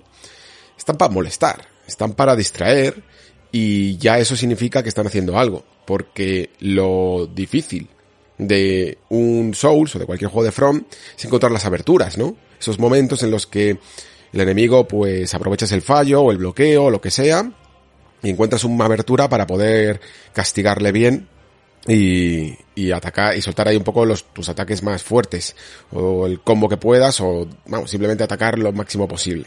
Y claro, cuando tienes al enemigo, aunque sea simplemente ocupado en atacar a, a esta invocación, es muy probable que a lo tonto, por mucho que la invocación no haga nada, puedas llegar a quitarle un cuarto de vida sencillamente, ¿no? Y luego el, el propio daño que haga la, invocación en sí misma. Y tengo la sensación de que esto es un poquito, por un lado, es la herencia, en el fondo, de, de las invocaciones de, de toda la vida, de las señales que había en las puertas, pero también, por otro lado, tengo la sensación de que es una especie de modo multijugador offline, ¿vale? Eh, una especie de manera de tener acompañante sin necesidad de hacer una partida online y a la vez también de facilitar un poquito más las cosas al jugador, ¿vale? Estas invocaciones tienen la facultad además de no simplemente que, yo que sé, como veis en las, en las señales de cuando invocabas a algún NPC en Dark Souls, normalmente te valían simplemente para el jefe de turno. Así que había alguna señal que podías utilizar para que te acompañara por, por una cierta zona, pero en general estaban muy, muy específicas para un momento concreto, ¿no? Aquí también se ha querido limitar su uso y en teoría, esto no hace falta ni que lo veas, pero es así, a veces colocan lo que es como una especie de, no sé cómo llamarlo, un monolito, una especie de figurilla que aparece por ahí y hay un área en el que entonces se puede utilizar estas invocaciones y áreas en las que no se pueden utilizar estas invocaciones. ¿Qué ocurre? Que de momento, en lo que me he encontrado, y repito de nuevo, ¿vale? Es el principio del juego. Por lo tanto, no tiene por qué estar, primero por, por ser una prueba, no tiene por qué estar medido y calibrado exactamente como en el juego final. Y segundo, puede que después sea mucho más duro. Pero sí que es cierto que tanto en el mundo abierto, como en las catacumbas, como en todos los, casi todos los jefes finales, mmm, había señal de invocación. Casi todos los jefes finales podías utilizar la invocación y facilitaban bastante las cosas. Eso hay que dejarlo, hay que dejarlo claro. Cuando tenía los primeros, los lobos, por ejemplo, su el mago este, eh, los lobos no duraban más, nada, pero eran muy ofensivos. Eh, el mago duraba un poquito más, pero no hacía prácticamente nada me parecía que, bueno, eh, era una manera casi de regalarte un cuarto de vida del, del jefe, ¿no? Porque mmm, tenías ese momento de inicial en el que lo invocabas, que suele ser el más seguro para invocar, y le tenías un poquito distraído, pues le, le soltabas un par de toñas gratis, eh, y ya está, ¿no? Y rápidamente pues eh, el jefe acababa con, con la invocación de turno y ya se centraba en ti. Y entonces ahí ya las cosas se ponían un poquito más difíciles, ¿vale? Lo que pasa es que luego conseguí esta que os comenté del bárbaro y ahí empieza, ahí empecé a romper un poquito esta beta. Hay una combinación brutal que puedes hacer en esta beta, que es básicamente bárbaro más eh, espada del rayo, esta que comenté antes, ¿no? Porque el bárbaro es un tiarrón que, aparte de que encima hace bastante daño, Mm, tiene bastante, bastante vida también, aguanta unos cuantos golpes y a poco que el enemigo por los movimientos rápidos y tal falle unos cuantos entre que le da y le mata, tú le has podido quitar más de media vida o cargártelo directamente, ¿vale? Sobre todo porque bueno, eh, si eres cuerpo a cuerpo, puede que en uno de estos ataques que le vaya a dar a la invocación, te lo comas tú también, pues como suele ocurrir también en los Souls, ¿no? Que como no te posiciones bien, también te puedes comer una, una buena galleta que iba a la, a la invocación de turno. Pero como vayas con ataque a distancia, de nuevo, volvemos un poquito a eso que suele ocurrir también en los Souls, sobre todo en Demon Souls, ¿no? De que las clases mágicas a veces parecen que están un poquito más descompensadas y hacen las cosas más fáciles, eh, puedes aprovecharte bastante. Y aquí ni siquiera tienes que ser en el fondo una clase mágica, porque mm, con esto que os comentaba del rayo, de la espada de, con la habilidad de la ceniza, que lanza un rayo mm, a una distancia bastante prudencial de los enemigos. Eh, vaya, es que era muy muy fácil acabar con algunos de los enemigos más duros de, este juego, como de, este, de esta beta, quiero decir como podían ser el jefe que hay al inicio del castillo, ese que salía en el tráiler que te decía eh, el discursito este de de un sin luz aquí intentando... No, perdón, no es el de un sin luz intentando jugar a ser un señor, ese es el semidios, el que salía antes, ¿vale? El que pega un salto y te intenta detener en la, puerta del castillo, no el que tiene múltiples brazos. Bueno, pues ese es, digamos, el enemigo final más obligatorio de esta prueba de red. Y ese, eh, yo no me lo cargué con la espada, pero sí a través con el bárbaro más uh, la, las invocaciones estas de las dagas que hacen un arco alrededor del personaje y lanzan automáticamente, lo conseguí. Cargármelo a la segunda, yo creo, más o menos. Uno que me costó un poquito más también, el jinete, que hay un jinete por ahí con armadura dorada por los campos, a través de invocaciones suele ser un poco más asequible y el dragón igual. El dragón, bueno, el dragón me pasó una cosa que creo que me puedo permitir contarla, pero no valorarla, ¿vale? Porque es que en un momento eh, se quedó como enganchado y se mató. Y cuando le quedaba nada, no le quedaba mucha vida, ¿vale? Pero mmm, se tiene como un movimiento en el que se sube a rocas y cosas así, y se quedó como enganchado y se mató. Ya sabéis que a veces pasan los souls, y espero que esto no pase, ¿vale? Porque es verdad que el mundo abierto, la orografía que tiene, a veces es un poco compleja y puede causar malas jugadas tanto a ti como a los enemigos. Pero esperemos que esto no llegue a al juego final. En cualquier caso, eh, estas invocaciones, por tanto, eh, me parece que son hasta demasiado útiles, ¿vale? Yo, por ejemplo, creo que a lo mejor en ciertos enemigos un poquito subjefe, llamémoslo así, los que os he comentado antes, que están al final de las catacumbas, de las minas, etcétera, me parece que a lo mejor deberían de haber limitado un poco más eh, el uso de estas invocaciones, no haber puesto ese monolito extraño que permite la invocación y haberlo dejado un poquito más a que eh, el jugador se lo tenga que trabajar, porque son jefes bastante sencillos en general y utilizando la invocación lo son mucho más. ¿vale? Pero es que en general, ya sencillamente el utilizar una invocación, mm, ya sabéis un poco lo que voy a decir, porque sabéis un poco cómo es con el tema de, Dark Souls. Em, siempre que, lo bonito, es que esto me va a quedar un poco elitista, ¿vale? Pero entiendo perfectamente que haya gente que utiliza invocaciones y yo de vez en cuando alguna vez las he utilizado, sobre todo para segundas partidas, aunque sí que a lo mejor en algún jefe pues simplemente he ido con, con una invocación, pero me parecía que estaban más, mejor medidas incluso en, en, los Souls. También porque creo que cuando, creo que esto es una regla que se comparte con casi todos los juegos, ¿eh? Que cuando tenías las invocaciones y activabas la señal en los Souls, el jefe tenía más vida y por lo tanto el combate se regulaba un poco. Aquí no me ha parecido eso no me ha parecido que las invocaciones hagan que los enemigos tengan de repente más vida ni nada por el estilo, ¿vale? Y por lo tanto sí que me parecen más asequibles y creo que pueden llegar a arrebatarte ya no solo la sensación de triunfo que tiene que tienen estos juegos de From, sino la belleza del combate, ¿no? En sí misma, porque cuando el enemigo está demasiado concentrado en una de estas invocaciones y simplemente le está atacando a él, tú no estás pensando en patrones, tú estás, lo único que estás eh, pensando es en aprovechar la oportunidad para darle por la espalda y quitarle media vida. Y lo que me ha ocurrido con algunos de estos jefes es que, claro, yo también quería probar las invocaciones para entender mejor cómo es el Den Ring, ¿no? Al fin y al cabo es el juego el que te está ofreciendo todas estas herramientas. Y lo que me di cuenta es que muchos jefes para mí perdieron perdieron la gracia. O sea, yo vi que este, es que no me acuerdo cómo se llama, el, el jefe más final de la prueba, este que os he comentado antes que está a las puertas del castillo, tiene un montón de movimientos, tiene ataques rápidos, pega saltos, invoca una espada, invoca unas dagas que lanza, invoca un martillo, hace daños en, en áreas, tienes que tener cuidado de cuando te acercas y de cuando no. Un montón de, de patrones que, sinceramente, no me he aprendido.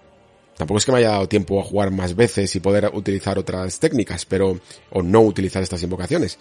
Pero no me he aprendido porque la invocación me ha arrebatado un poco ese aprendizaje, ¿no? Sencillamente es que me lo he cargado en base a distraerle. Y eso, claro, no me gusta tanto. Es lícito que muchos de vosotros ahora mismo estéis pensando, bueno, pues no uses las invocaciones. Y evidentemente, ¿eh? Igual que en los Souls, eh, esto es algo que habrá que plantearse. También digo que a diferencia de Dark Souls, que había muchos jefes que no tenían señal en la puerta, o que la invocación en sí misma no era tan útil, aquí es como que lo tienes muy fácil acceder a la, a la propia invocación, ¿no?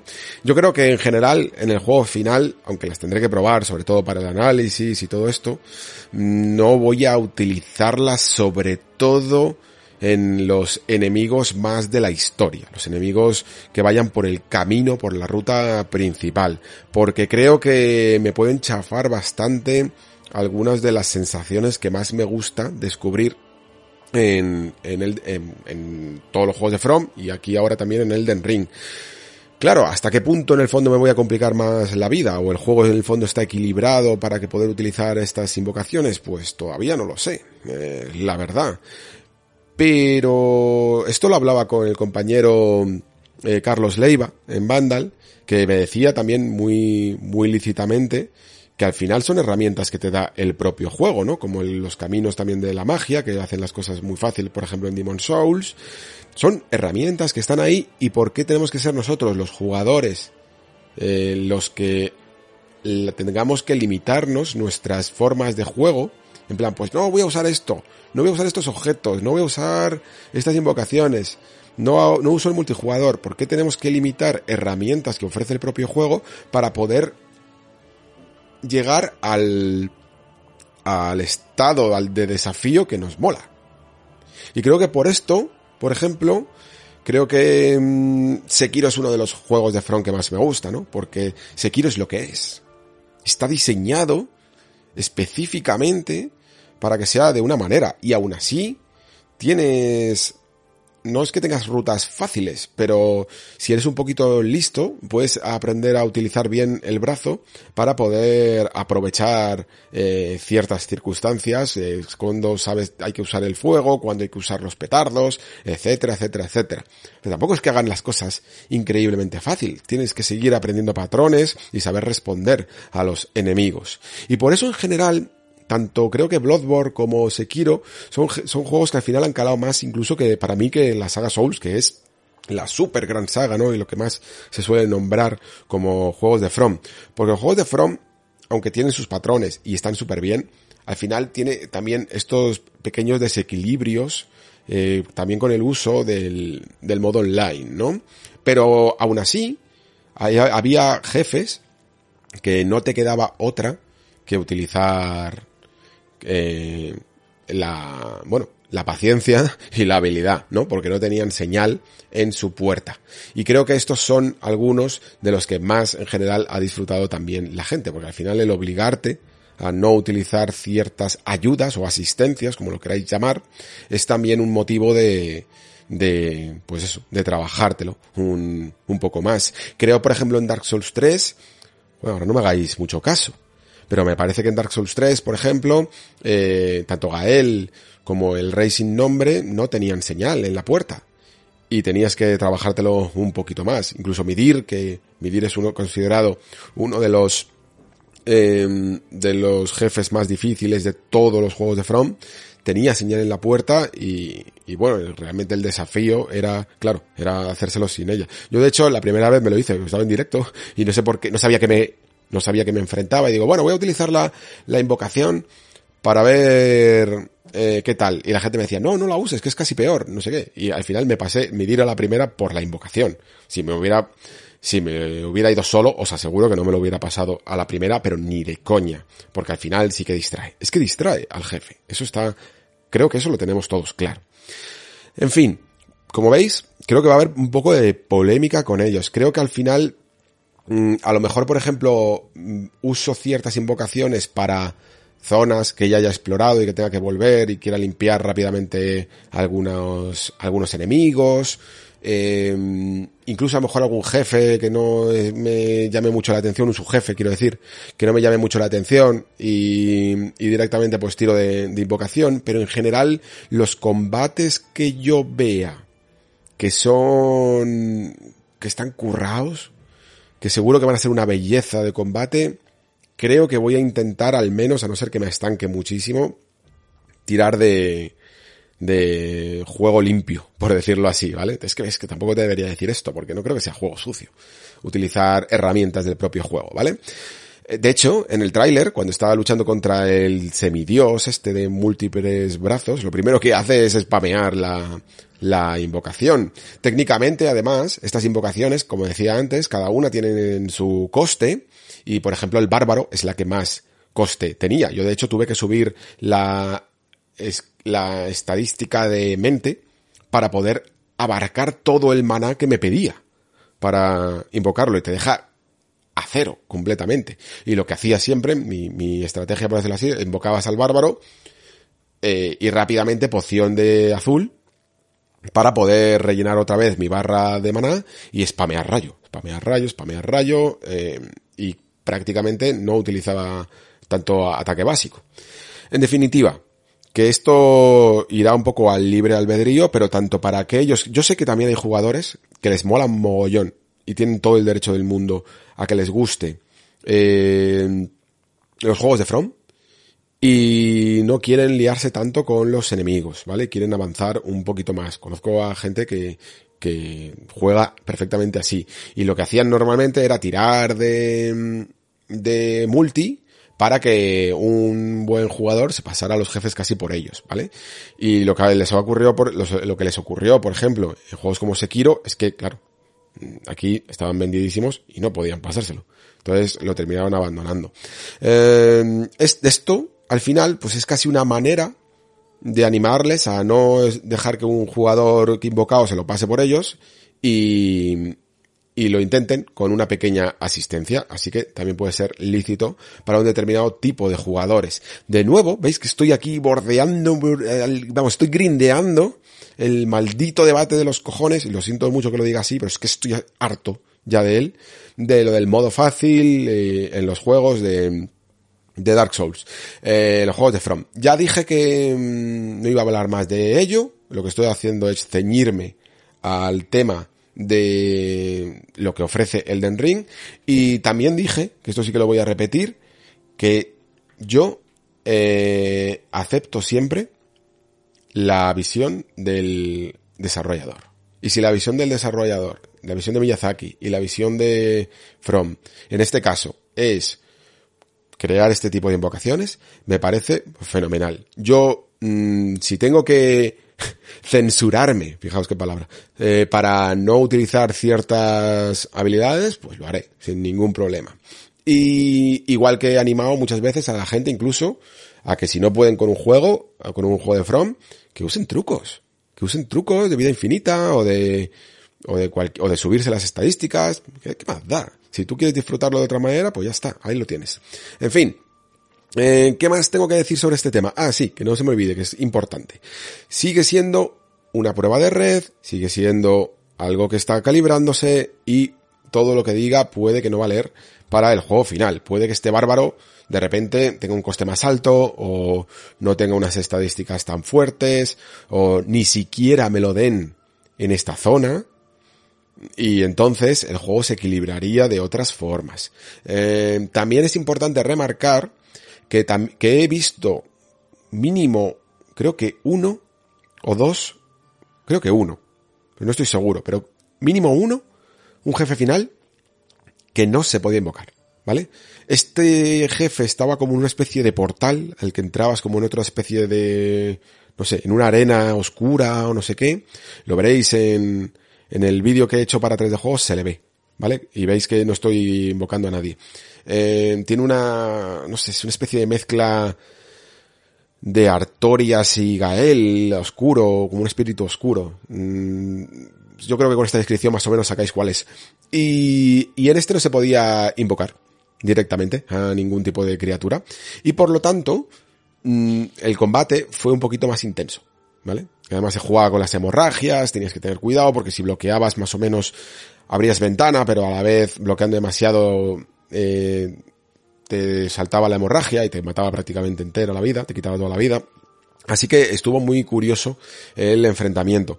Pero otros jefes como el que digo, de historia, jefes obligatorios, sí que los he visto con estas invocaciones. Creo que al final, algunos jefes, tanto principales como secundarios, que no tengan estos monolitos de invocación, van a ser aquellos que realmente van a suponer un, un duro desafío para todos los jugadores. Y aquí se va a ver un poquito algunos de los enfrentamientos más hermosos, creo, que va a tener este, este juego. Eh, más, más sobre esto cuando salga ya el juego, porque no creo que tengamos muchas, muchas pruebas más anticipadas. Eh, ¿Qué más tengo que decir sobre modo multijugador? Creo que mm, mm, se ha ido vendiendo un poquillo como algo nuevo, como algo distinto, como una manera más fácil de acceder al modo multijugador y la verdad, mm, personalmente no me lo ha parecido. Aparte de que en la beta no he podido eh, buscar, encontrar prácticamente partida, por mucho que yo me metiera en las zonas donde en teoría eh, era más fácil encontrar tanto cooperativo como competitivo, nada, no he encontrado prácticamente nada. Y al final, pues funciona como, toda la vida del Señor. Lo que pasa es que el sistema de objetos, de invocaciones y de online y de, cooperativo, competitivo del juego, tiene que adaptarse al mundo abierto. Para ello se crean una especie de tótems que digamos que son como puntos calientes donde eh, vas a encontrar más señales de invocación. Será más eh, fácil encontrar partida, ¿no? Y aún así ha costado. Pero con este sistema de eh, toda la vida, de objeto cooperativo para invadir, objeto para que no te invadan, objeto para que irte a otros mundos a cooperar, objeto para que vengan a cooperar a tu mundo, y luego sí, es verdad que no está tan enfocado a lo mejor a quedarte en la niebla del jefe, a luchar juntos, sino que podéis después ir con un amigo por el mundo abierto, mmm, viviendo un poquito aventuras, ¿no? También. Pero, pero, igual, con señales en el suelo, igual que los mensajes, y aparte, eh, con un sistema, ya sabéis, de password para si queréis que invocar a un amigo, pues que sepa que esa es vuestra señal, bla, bla, bla, bla, bla, bla. O sea que no entiendo de verdad por qué el trailer ha intentado vender una cosa que no es. Es el multijugador de toda la vida del señor adaptado a mundo abierto, ¿vale? Mm, veremos un poco qué tal, cómo funciona. La verdad es que en, joder, en el tráiler lo vendían muy bien porque, uff, ibais dos contra un jinete muy, muy chungo y, y quedaba como muy espectacular, pero bueno, yo creo, creo que va a seguir siendo relativamente opcional, ¿vale? La historia, eh, poco os puedo contar, la verdad. Mm, esta Close Network Test tiene muchas, muchas, muchas barreras y muchas partes eh, eh, camufladas o quitadas directamente, como por ejemplo la intro, mm, todo nuestro comienzo, directamente empezamos como el lugar, parece que es el lugar donde nos vamos a levantar, pero no hay ningún tipo de planteamiento, no hay ningún tipo de cinemática, nada de nada. E incluso dentro de la cueva donde empezamos, hay unas barreras, hay una parte que hay unos arcos y hay unas barreras que no te permiten acceder. Y a lo mejor ahí te contaban algunas cosas más, pero no, no podemos entrar, así que no nos cuentan absolutamente nada. Esto es más una prueba de juego, en teoría es una prueba de red, y ya os digo, hay muy poco multijugador, y es más en el fondo, pues como todas, ¿eh? que todas las pruebas de red que ha sacado Dark Souls han sido para probar el juego en el fondo. Y lo que sí que hay es un par de cinemáticas, una ya más o menos ya la habíamos visto, que es la del jefe, bueno, las dos las hemos visto en el fondo. La del jefe este que cae del castillo y la de la dama, la, esta misteriosa mujer que se nos presenta en uno de estos lugares de gracia y nos dice, nos ofrece un acuerdo. Esta dama se llama Melina y sirve un poco porque al principio hay un personaje que nos dice, ah, eres un sin luz, eh, no vales para nada, básicamente te dice, porque no tienes dama. No solo se trata de que nos seamos un sin luz, que es como la clase más baja, por decirlo así, del, de nuestro mundo, pero de las tierras intermedias, sino que a la vez es que no tenemos dama. Lo que le llama en inglés le llama maidenless.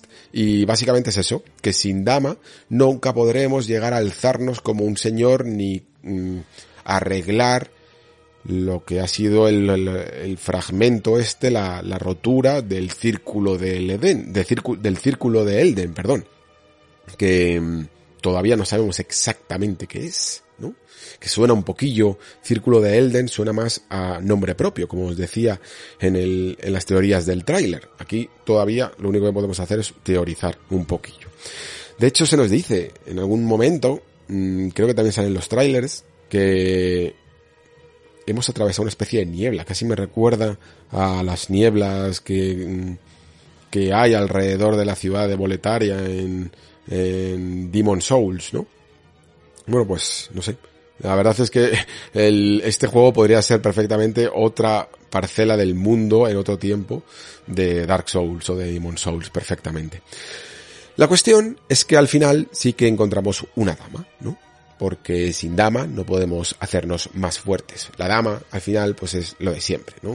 Eh, igual que las guardianas de Dark Souls o la Heraldo o lo que sea, ¿no? Siempre es ese lugar donde podemos eh, subir de nivel. Y cuando más o menos creo que es cuando desbloqueamos tres lugares de gracia, entonces se aparece que está bastante guay, porque no tiene por qué ser el mismo sitio. Eh, se aparece la cinemática de, de la dama, que se llama Melina, creo, y nos dice que nos ofrece el acuerdo de que ella nos acompañará, que además es una especie como de fantasma, porque mm, aparece y desaparece en cualquier momento, y que nos va a ir acompañando, nos ofrece la posibilidad de subir de nivel y nos ofrece la posibilidad de llevar la montura, ¿no? A torrentera. Y nos da este anillo con el que silbamos y aparece. Y además, en algunos momentos, en base también al progreso que vayamos haciendo en la historia, tendremos algunas cuantas conversaciones en las que en los momentos en que estamos sentados en el lugar de gracia, tenemos un, un, pequeño diálogo, aparece de repente y nos habla de ella, de su función un poco en este mundo y de las cosas que están sucediendo en él. ¿Vale? Por cierto, sobre los lugares de gracia, habréis visto que se habló un poquillo de que hay como una especie de estela que puede sugerir el camino y que podemos hacerle caso o no. Esto lo comento porque todavía tengo un poco que ver hasta qué punto ayuda, sugiere y todo ese tipo de cosas, ¿vale? Porque sí que es verdad que en las hogueras principales eh, hay como una especie de caminito que se ve también en el mapa como si fuera una flecha que te dice si vas hacia el noreste, todo recto, más o menos por aquí, solo aparece como el inicio de una estela, no es como yo que sé, os acordáis de la estela de Fable que nos guiaba absolutamente por todo el camino, no, aquí solo es el inicio, te marca en la dirección correcta, si sigues al noreste, vas a todo recto, vas a encontrar el siguiente lugar de gracia que es principal y que te va sugiriendo el camino hacia, en este caso, el castillo este de Velo Tormenta, ¿vale? Y tú luego decides eh, si sigues el camino o te vas por donde te dé la gana, ¿no? Pero, pero, eh, la cuestión es si las ciertas áreas principales que vamos a, a encontrar en este juego van a ir de manera secuencial o podemos acceder a las, sabéis que en este juego hay como seis mazmorras principales, que es algo que se ha ido comentando, ¿no?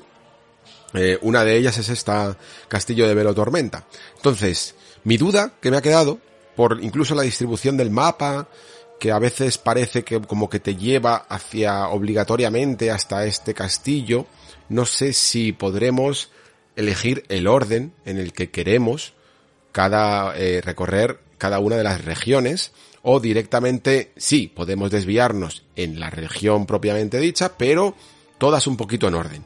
Eso es lo que no lo sé vale porque tendremos que esperar ya a la versión final porque no me termina de quedar claro. Al fin y al cabo en esta prueba de red hay un, aparte de las barreras naturales del mundo, hay unas barreras como de niebla que ha puesto From para que no nos salgamos del área de la prueba, ¿vale? Entonces, no sé si puedes hacer un rodeo e irte a otra zona completamente distinta. Habéis visto, por ejemplo, esta tan bonita que sale, que es la que comparé con el cuadro eh, del caminante sobre el mar de nubes, que es como más azulada y que hay una zona de niebla y un castillo al fondo y tal.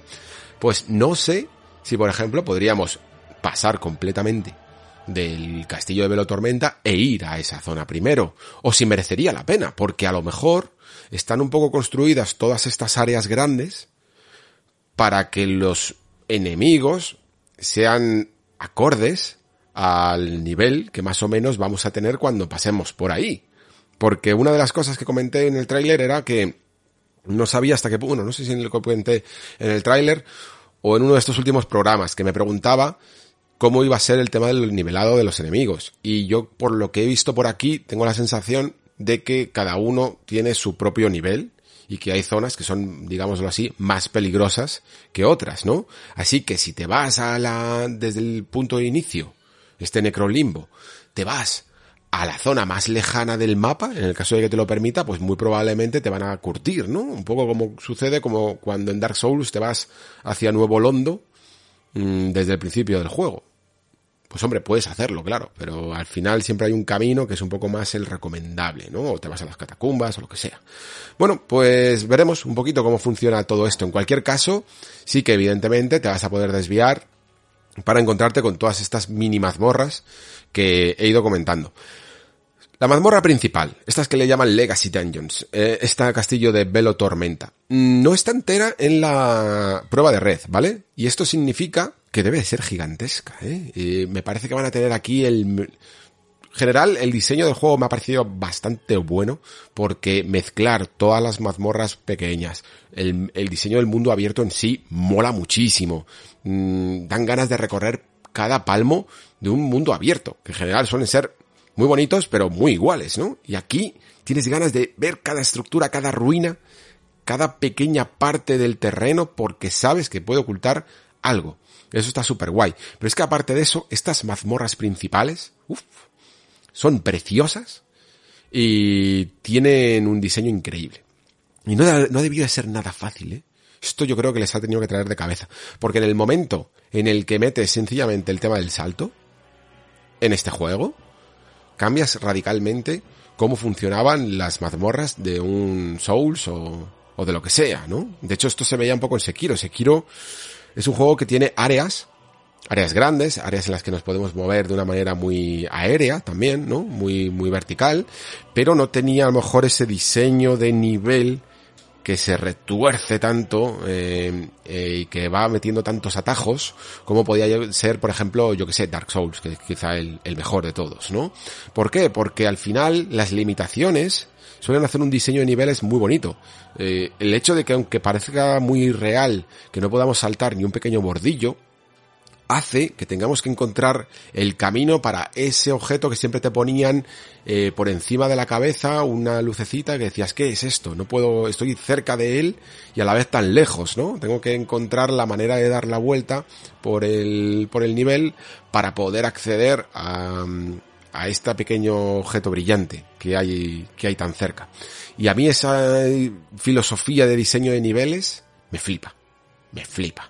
Aquí me gusta muchísimo lo que he visto y a la vez, como digo, creo que es más complejo porque el simple hecho de poder saltar hace que sea todo en el fondo un poquito más accesible, ¿no? Estos pequeños muros ya no deberían de ser, no son un impedimento y por lo, por lo tanto la manera de retorcer la mazmorra es más compleja. Eh, aquí se ha optado por hacer un diseño muy vertical, y en el que hay bastantes caminos y capas, por decirlo así, para encontrar tu camino y para poder acceder a ciertas zonas desde muchas mm, direcciones distintas, ¿no? De hecho, por ejemplo, esto que se comentaba en el en el último vídeo, esto que te sale un personaje y te dice, pues puedes entrar por la puerta principal, si quieres yo te la abro, pero eh, luego también tienes este camino que no se conoce y generalmente tienes que entrar por el camino que no se conoce, ¿no? Das un rodeo y llegas hasta, bueno, en, la parte que yo he podido ver, no está ni siquiera la, la mazmorra completa, no está el castillo abierto completamente, hay una escalera que ya es casi famosa porque está llena de, señales ahí lamentándose el hecho de que hay un cartelito cuando le das una escalera que directamente te dice bueno, hasta aquí, hasta aquí la beta. No puedes seguir adelante, ¿vale? Eh, espérate a la versión final. Y, y, es una lástima porque estás completamente metido ya dentro de, de este castillo y quieres llegar al final, quieres llegar hacia ese semidios que yo entiendo que será el final de, la mazmorra, ¿no? El jefe final de la mazmorra. En fin, que cogemos este camino adyacente y, va, y descubrimos un lado, una pared del castillo, pero después de haber llegado al final, dije, anda, me puedo probar un poco, como puedo teletransportarme aquí muy rápido, voy a probar qué tal si abro la puerta principal. Y la puerta principal me llevó a un área completamente distinta, que entiendo que luego se podrá conectar de alguna manera, pero, pero wow, y además era una zona súper difícil. Había las ballestas estas que te lanzan al principio nada más entrar en la puerta, pero si las llegas a sortear, hay un montón de enemigos, hay un león gigante también que te tienes que cargar. Y, y estaba guay. Eh, era un desafío muy, muy chungo este. ¿eh?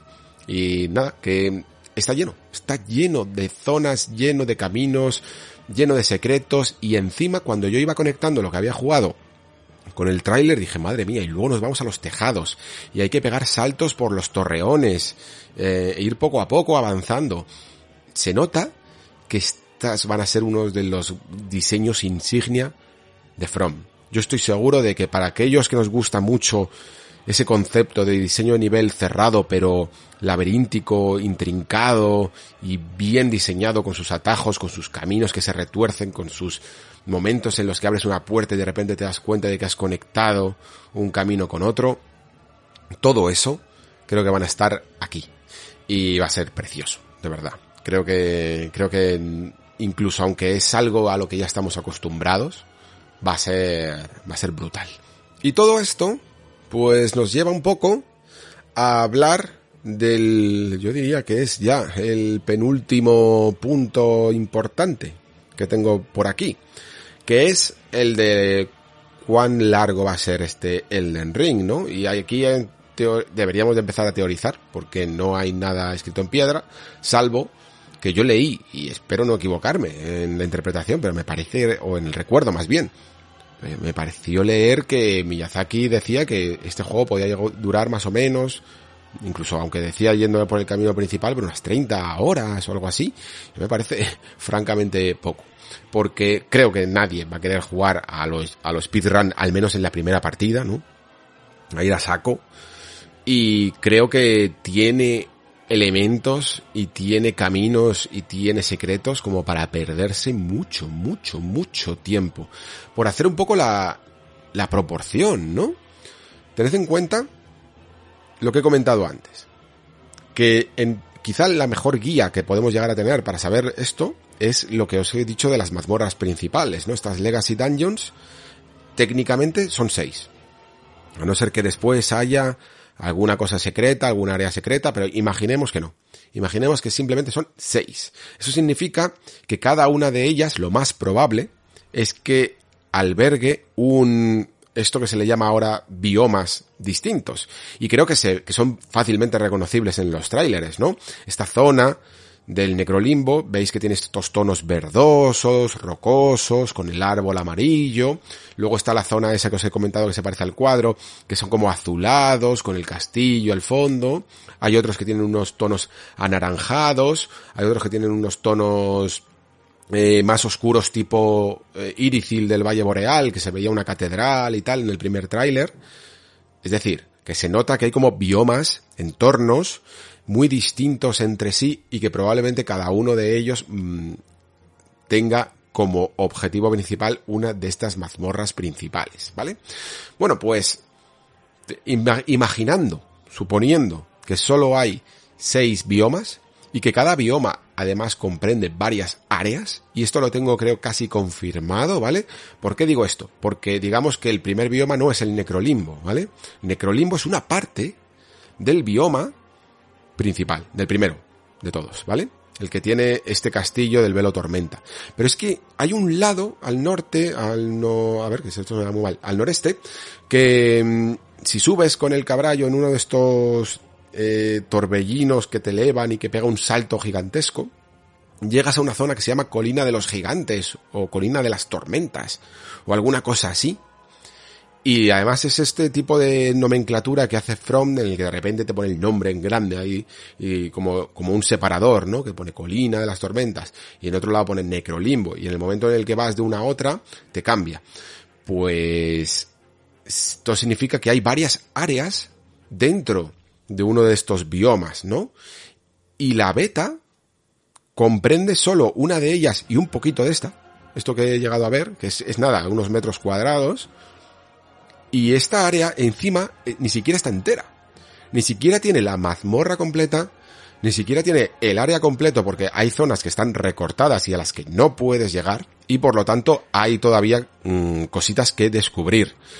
Y claro, yo hago cómputo de horas y digo, joder, es que he estado aquí 10 horas en esta zona tan pequeña. Vale que tiene trampa, ¿no? Porque mm, es el principio del juego, vas eh, poco a poco descubriendo eh, los trucos, eh, la forma de desenvolverte, al principio vas muy lento, poco a poco vas pillando el tranquillo y las segundas zonas es muy probable, segunda, tercera, cuarta zona, es muy probable que vayas a un ritmo más acelerado. Pero aún así, imaginemos que estamos unas 6, 7 horas por cada zona eh, y que esta zona en el fondo no está entera, yo auguro que esto puede durar perfectamente, o sea, puede ser el juego más largo de From. Sin lugar a dudas, ¿eh?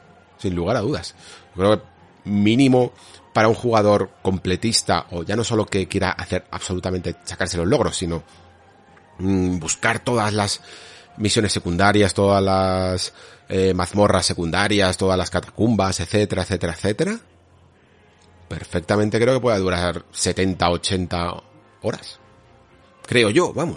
Porque además es que yo algunas partidas de Dark Souls eh, la primera partida que voy súper lento, porque ya os digo, eh, yo me paro muchísimo a investigar, a leer, a, a mirar simplemente. A mí me han durado a veces 50, 60 horas. O sea que creo que este juego puede durar un porrón, un porrón, un porrón de horas, de verdad. Tiene, tiene mucho, mucho, mucho que ofrecer.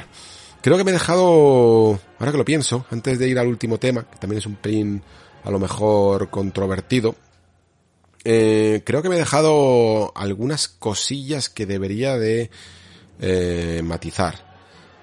A ver si me acuerdo de todas. Una era el tema del crafteo, que es curioso y todavía no sé hasta qué punto lo va a ser del todo. De momento me ha parecido muy nominal, en el sentido de que sí, puede tener cierta utilidad, pero hay muchas personas como yo que no tiramos la verdad mucho de objetos consumibles porque no lo terminamos de ver tan, tan, tan útiles y su función es muy muy específica. Algunas veces a lo mejor pues utilizamos el típico antídoto o el momento de la resina de pino o, o algo que te aumente la fuerza particularmente o la resistencia, pero eh, si se te olvida pues se te olvida, tampoco pasa nada. Y he visto un poco de esto, de muchos elementos en el mundo abierto de poder matar ciertos animales que hay por ahí, eh, pillar su carne o sus huesos, eh, recoger algunos frutos o, o, cualquier cosa que haya por ahí por el escenario, ¿no? Y te sirven para eh, ir creando en cualquier momento además, no tienes por qué irte a una hoguera ni nada de esto, ir creando objetos consumibles. Los básicos no son muy útiles, pero sí que es verdad que vas cogiendo una especie de libros, o no sé exactamente qué es, que los puedes encontrar o los puedes eh, comprar, que añaden eh, eh, recetas, que no me salía la palabra, recetas nuevas, pues como toda la vida del señor en este tipo de juegos de crafteo, ¿no? Y que te amplían la capacidad para, para hacer cosas. Eh, y a lo mejor en estas hay algunas muy útiles. Yo sí que he visto que hay algunas, como por ejemplo, pues la que añade fuego a la espada, o, o sobre todo la creación de flechas, que va a estar bien. Y, y, pueden estar, pueden ayudarte, pues sobre todo a lo mejor ahorrarte en comprar flechas, o tener que volver para hacerlo, y este tipo de cosas.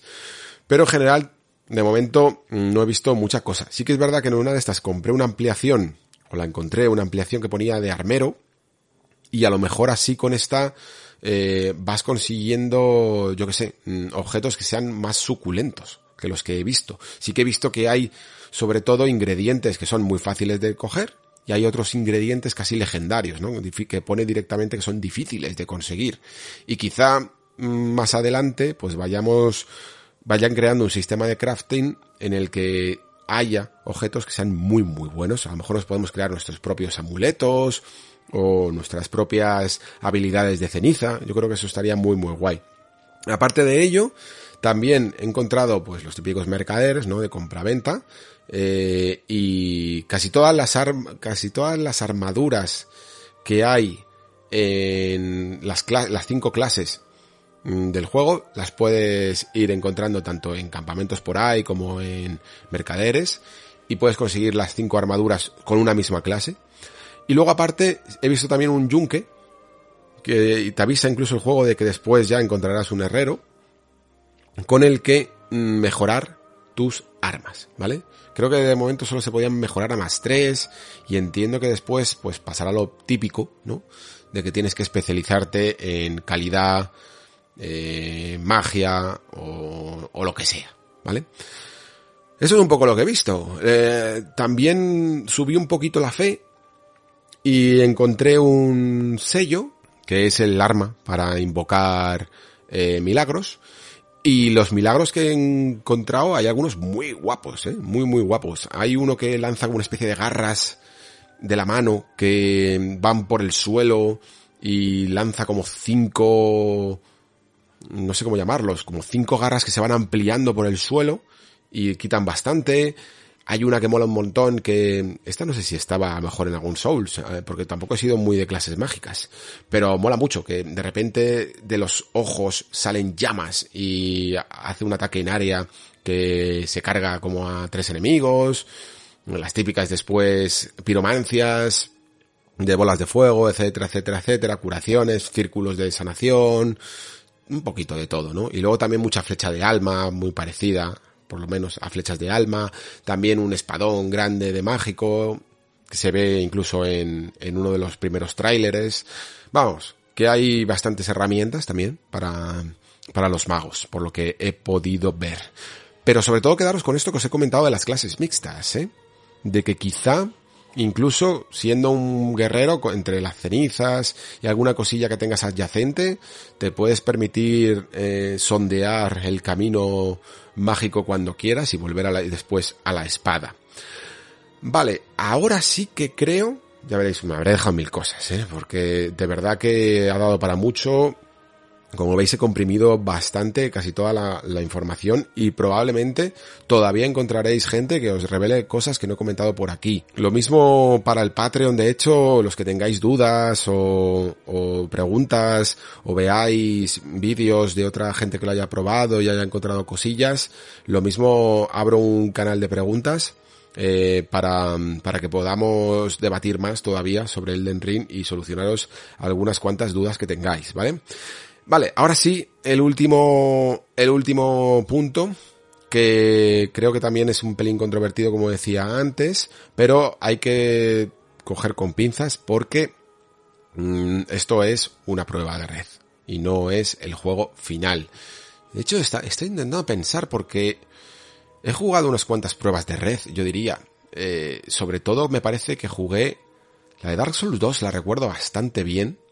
Y luego no sé si hubo otra en Bloodborne, o en Dark Souls 3, o fue en Dark Souls 1, no me acuerdo ya tanto.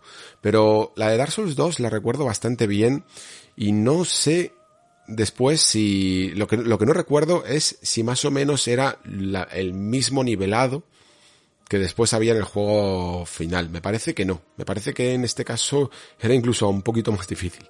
Pero bueno, no, no me hagáis mucho, mucho caso. Pero la pregunta es esta, ¿no? ¿Es más fácil Elden Ring que otros juegos de From? La respuesta no es tan fácil, porque mm, si ves ciertas cosas, como he comentado aquí, ¿no? Eh, las invocaciones, eh, las cenizas, algunas de las habilidades de ceniza que están un poquito chetadas. Hay una cosa que no he comentado, por cierto, y es que hay como grupos de enemigos, le llaman, ¿no? No te lo marca así en ningún momento, pero digamos que te encuentras con eh, los hombres mono, esto que he hablado antes, que hay como 5 o 6. Bueno, pues cuando te cargas al último, te rellenan, y no siempre sabes exactamente cuántos te van a rellenar, pero te rellenan los frascos de salud y de concentración. Así, porque sí, automáticamente. Y claro, estos datos, así sueltos, soltados, mm, al aire, fuera del contexto del juego, muchos podréis decir, ala, pero ¿cómo pueden hacer esto? Esto está rompiendo las reglas de que los, los frascos de estos se rellenan siempre en las hogueras, ¿no? Lo puede hacer demasiado fácil. Pero es que claro, las estructuras de un mundo abierto, la estructura del Den Ring no es exactamente la de Dark Souls, no es un camino lineal en el que casi como un partido de fútbol americano tienes que ir de hoguera a hoguera arañando yardas, ¿no? al enemigo no se trata tanto de esto. Tu camino te puede llevar por muchos lados distintos en los que no hay para nada eh, lugares de gracia y, no es recomendable entonces tener que ir a uno de estos sitios para cargar los estus, eh, reiniciar todo el mapa, reiniciar todos los enemigos. No sería cómodo. Entonces el juego tiene que ir nivelándose, equilibrándose de ciertas formas para poder eh, seguir adelante, ¿no? Para que puedas seguir adelante en otras circunstancias. ¿Estoy pecando de ser demasiado... Em, de exculpar demasiado a From en algunas cosas? Pues no lo sé, sinceramente, porque hasta que no juegue al juego final no os puedo decir cuánto ha sido más difícil o cuánto no lo ha sido comparado con otros juegos. Me da la sensación me da la sensación de que, por ejemplo, no va a ser a lo mejor tan difícil como mm, pudo llegar a ser la primera partida de Sekiro. Un juego que, por cierto, después te lo vuelves a hacer y te parece casi el más fácil, ¿no? Porque es un juego de comprender las reglas, básicamente. Mm, pero sí que es verdad que hay ciertas cosas que yo ya asumo. La primera, que más o menos vienes sabiendo jugar de serie, que es lo que os comentaba al principio, ¿no? Por el hecho de sentir esa familiaridad con el esquema de control de Dark Souls 3. Y luego aparte el tema de las invocaciones, que de, momento me parecen un poquito rotas, ¿vale? Eh, no todas, pero como encuentres una buena en el momento adecuado, distrae, distrae mucho a estos eh, jefes finales. Cuando no las he usado o cuando tenía una que no era muy poderosa, el juego a mí me ha pegado unas palizas tremendísimas, ¿eh? El, el jinete este de armadura dorada que hay por aquí mm, no era fácil de, por lo menos a mí no me resultó fácil. También es cierto que había alguna cosa un poco extraña porque tenía un ataque en área que tú decías, joder, pues si no me ha dado. O sea, si estoy bastante lejos y te daba de todas maneras, tenías que acostumbrarte un poco, pero era muy rápido y, y no era fácil. A lo mejor incluso tenía que haberlo, ¿veis de nuevo? A lo mejor tenía que haber luchado con él a caballo, que, que sería hasta lo lógico, ¿no? Jinete contra jinete. Pero yo me, no sé, me, me obceco con jugar a los Souls, con jugar a, como siempre sé. Y al final, tengo que salir de esa no solo zona de confort, sino de esa costumbre y jugar de otra manera. Que a lo mejor me resultaría mucho más fácil. A lo mejor montado en el cabrallo y lanzando hechizos o directamente enganchando los momentos en los que eh, os cruzáis, ¿no? Como si fuera un duelo de estos medievales pues es un poco más fácil. O incluso pegas un salto desde el cabrallo y le lanzas a, y saltas encima de su cabeza y aprovechas lo que he comentado antes de la altura y le desestabilizas o le tiras al suelo. O sea, seguro que hay mil estrategias mucho más sencillas que sencilla, que esperar a, que el fallo de su golpe, eh, rodar y, y atacar, ¿no? Mm, cuando puedas. El dragón también tenía pinta de muy complicado. Eso sí, el dragón, una cosilla que se me había olvidado decir, Parece que por el hecho de ser mundo abierto y que cae del cielo y tal, parece que te puede caer en cualquier lugar y no, ¿eh? ¿eh? es una zona delimitada para el dragón. Y esto lo entiendo perfectamente porque un enemigo tan grande como un dragón no lo puedes poner en todos los sitios. Si lo pusieras en mitad de un bosque, en mitad de un acantilado, uff, habría problemas de colisiones por todos los lados. Tiene su zona delimitada y en el momento en el que accedes a ella, aparece y las segundas veces, si te mata por ejemplo, se queda ahí. Y ya está siempre ahí rondando para que cuando quieras te enfrentes a él, ¿vale? Pero luego sí que es verdad, pues lo que os comentaba, ¿no? Que hay algunos enemigos más tradicionales, más el típico enemigo que te esperas en un juego de estos, en los que las invocaciones sí que me han parecido un poquito más chetadas.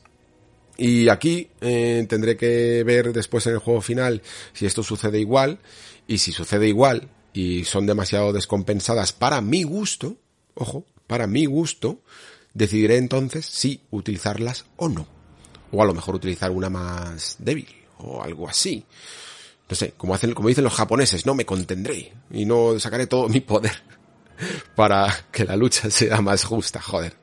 Menudas cosas que hay que hacer, la verdad. En fin, eh, no sé si después de dos horas y media casi de Elden Ring, la sensación que os ha dado con mis impresiones, a lo mejor os han parecido un poquito más frías de lo que esperabais. Y es probable que suceda esto, ¿no? Porque, claro, Elden Ring ha desatado y disparado el hype allá por donde iba, tanto por lo que es como por sus retrasos, ¿no? Es un juego de Front Software y siempre nos tiene a todos los loquitos mmm, elucubrando. Y encima, el hecho de que se haya retrasado tantas veces, pues nos ha metido todavía más ganas. Y dicho así, como lo he contado todo, un poquito más frío, ¿no? Con menos entusiasmo a lo mejor de la cuenta, eh, puede parecer que, que voy un poco frío o algo parecido y mm, no del todo, ¿vale?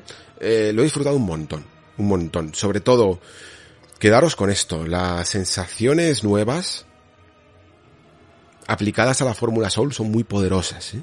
Esto que comentaba de la magia del Den Ring, de de mirar al horizonte, de encontrar cosas y de preguntarte todo el rato, ¿qué es eso? ¿Cómo llego allí? Son magníficas. De verdad, son increíbles. Y el entender un poco todo, todo lo nuevo, es absolutamente fantástico. Claro, como vengo yo de la línea de sucesión de, de que me mola más la From, eh, más, más vanguardista, más innovadora, eh, es lógico que cuando veo ciertas cosas que se parecen tanto a Dark Souls, me pueda quedar un poquito en plan, ah, bueno, vale, esto es un poco lo de siempre y entonces no me genera un factor de sorpresa tan mm, que es un poco lo que a veces busco yo de más, ¿no? Si estas cosas te dan igual, si eres un jugador que no te importaría para nada, por ejemplo, que existiera un Dark Souls 4, creo que esto te va a chiflar en todas, en todas sus vertientes, ¿no? Si eres un poco más como yo, aún así hay mucho, mucho, mucho margen de sorpresa en lo que es en el fondo una prueba de red muy pequeña, ¿eh? muy pequeña. Cuando juguemos al juego final, yo estoy seguro de que terminaré también extasiado. Y sí que es cierto que pensándolo un poco en perspectiva, al menos desde ahora, luego lo mismo me reservo el derecho a cambiar de opinión, pienso una cosa. Sekiro, por ejemplo, voy a poner Sekiro, por ejemplo, que es un juego que me gusta mucho. Y, es un título que, que nos pilló un poco desprevenidos, que casi parece que, o Bloodborne también, que, que Front se lo sacó de la nada, ¿no? Que parece que estaba haciendo dos juegos a la vez y este fue como, toma, venga, en un año y medio parece, fue, fue una época que parecían Brandon Sanderson, de verdad. Estaban ahí, pam, pam, pam, venga, programar, vamos, venga, ta, Sekiro, toma, Bloodborne, toma. Y mientras estoy haciendo Dark Souls 3, y mientras estoy haciendo Deracine, y estaban haciendo mil cosas, y parecía que los hacían como churros, pero a la vez, hacían cosas increíblemente frescas y originales, ¿no? Porque todo el sistema de Bloodborne, todo el sistema de Sekiro me parecen muy, muy originales. Y tardaban muy poco en hacer juegos. A mí me flipó el momento en el que me di cuenta de que en 10 años habían sacado 6 juegos. Me parece una absoluta barbaridad y un ritmo, ¿no? Esto que hablábamos tanto del ritmo de desarrollo de From, que era una absoluta bestialidad. Claro, de repente se meten en el tema del mundo abierto y los mundos abiertos son animales indomables que requieren una barbaridad de tiempo de desarrollo y que las cosas muchas veces es difícil que queden cerraditas, hay muchos bugs, inconsistencias, cosas que imprevistos, de todo, porque es muy difícil de equilibrar todos estos sistemas en un universo tan grande, ¿no? Y a la vez me pregunto, mmm, ¿preferiría un, de nuevo una From que tardase menos en hacer juegos y encima fueran un poquito más vanguardistas? un poquito más frescos? Y la respuesta es que probablemente sí. Eh, preferiría que hicieran un nuevo Sekiro, entendedme, no una secuela de Sekiro, sino un nuevo juego que probase un combate distinto eh, y que fuera en áreas cerradas y que fuera más corto que a lo mejor otra bestialidad de mundo abierto, imaginaos que, que lo peta Elden Ring, que tiene muchas probabilidades de petarlo, ¿eh? Esto ya lo comenté en un Patreon, en el que hablé un poco de las, de las perspectivas que tenía Bandai Namco con este juego y de cómo querían llegar a más gente. Subrayo de nuevo esto de llegar a más gente, ¿vale? Por todas las vertientes que he hablado de esto en, el, en esta reflexión. Y, y lo que pienso es que si hubiera un Elden Ring 2 y se tiraran otros tres o cuatro años de desarrollo, por ejemplo, pues no sé si sería lo que, lo que me gustaría. Creo que a lo mejor preferiría un juego cada dos años y, y más pequeñito, más contenido, pero a la vez con esa frescura, ¿no? De algunas de, de sus obras. Claro, esto los, los acerca más al nicho, ¿no? Sobre todo en un juego como Sekiro, que aunque haya sido el juego del año para algunos premios, en el fondo es tan, tan, es muy inabarcable, muy difícil para otros mercados o para el mercado masivo, ¿no? Y creo que Bandai Namco apela más a ese mercado masivo, a vender más copias todavía que la saga Souls, pero a, también a la esencia de la saga Souls. Yo creo que en el fondo el hecho de que Front haya vuelto a trabajar con Bandai significa que, que Bandai les ha dicho, mira, te pongo toda la pasta que tú quieras, hijo mío, pero hazme algo parecido a Dark Souls, que es lo que más reconoce la gente, y hazme algo de mundo, y, bueno, a lo mejor no, fue Bandai, pero mundo abierto suele ser muy atractivo para más número de jugadores, incluso todo este tema de la asequibilidad de las invocaciones o de cosas así, eh, también ayuda a vender un poquito más de copias.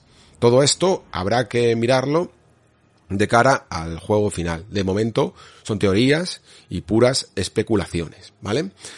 Y aún así, eh, de verdad que cada vez que cojo a mi cabrallo y llego a uno de estos límites que te marca la beta y no puedo continuar, os juro que, que me moría de ganas de seguir adelante. Y miraba por el catalejo y veía estructuras a lo lejos que decía, necesito llegar ahí, quiero saber qué hay. Y esa sensación es tan poderosa que mueve adelante todo lo demás. Os lo digo de verdad.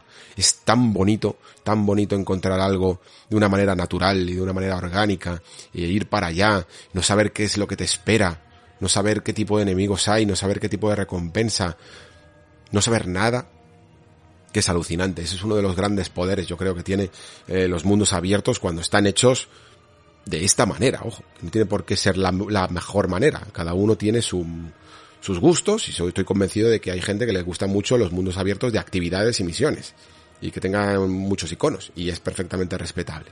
A mí me encanta esta sensación de descubrimiento, de ignorancia completa y de cero guías, casi, ¿no? A lo mejor como máximo la principal y todo lo demás te buscas tú la vida. Es maravilloso, de verdad. Eh, creo que es más o menos, como he empezado esta reflexión, es lo que me esperaba de Elden Ring. Un lugar de ensueño con un diseño visual brutal, de verdad. Mira, esto no lo he comentado.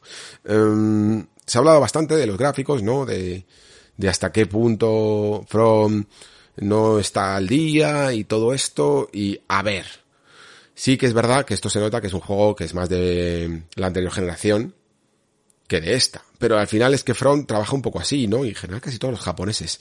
Les ha pillado, pues como ocurrió con Dark Souls 2, la nueva generación, ha habido retrasos, tanto por tema de pandemia como por el diseño del juego en general. Y esto ha hecho que un juego que probablemente, ojo, probablemente, no lo sé, eh, pudiera haber estado previsto para el último año de de la anterior generación y que luego quizá más adelante hubiera tenido una edición con parche y cosas así, pues se haya metido de lleno en, en estas consolas de PlayStation 5 y Xbox Series, ¿no? Y por lo tanto, mm, claro, lo vemos y nos parece a lo mejor técnicamente, en cuestiones de técnica, un poquito anticuado. Y sí, se nota en, cuando sobre todo te vas al detalle del mundo abierto de eh, la hierba o de alguna textura o de algún modelado, pues no notas nada comparado con cosas que estás viendo a día de hoy o incluso la propia comparación, el propio sesgo que hay con, eh, con Demon Souls, mmm, puede llegar a ser un poco agravante. Pero ojo, es que estamos también comparando un juego de mundo abierto con iluminación dinámica, con un título que tiene una iluminación cerrada en escenarios mucho más pequeños y que está pensado exclusivamente para la nueva generación. Así que, pues evidentemente hay una distinción aquí, ¿eh? Que, que ojo, no quito aún así ese pequeño pecado, yo creo, de que From mmm, no suele ser, estar nunca a la vanguardia tecnológica, que artística yo creo que es otra cosa. Y creo que hay algunos momentos en el mundo del Den Ring, sobre todo en el mundo abierto y algunas panorámicas que son de, de flipar, de verdad, de flipar. Eh, pillas el momento del atardecer, un, uno de estos momentos bonitos eh, con la luz, en que coge unos tonos rosados, amarillos o rojos o verdosos, y todo queda increíble, increíble, de verdad. Eh, creo que al final en esto, pues va a ser exactamente lo mismo que mm, ocurre en todos los juegos de From, ¿eh? que al final todos nos vamos a quedar más con la parte artística que con la técnica. Aún así, aún así, a veces creo que eh, estos trailers le pasan un poquillo incluso aunque los veas, bueno, si los ves a 4K creo que se nota un poquito más lo que quiero decir, pero cuando los vemos en directo, en su momento, a 1080p, comprimidos en YouTube, le pasa casi un poco como lo sucede a veces a Nintendo con sus juegos, ¿no? Que luego los ves en la propia consola y funcionan mucho mejor visualmente. Eh, les falla esa compresión que les mete YouTube Algunas veces. Y cuando el juego lo ves a 4K, rulando en la resolución nativa, aunque sea dinámica y tal, en, en la consola, tienen otro, otro sabor, ¿eh? eh todo, en, cuando lo estás viendo directamente en tu propia televisión.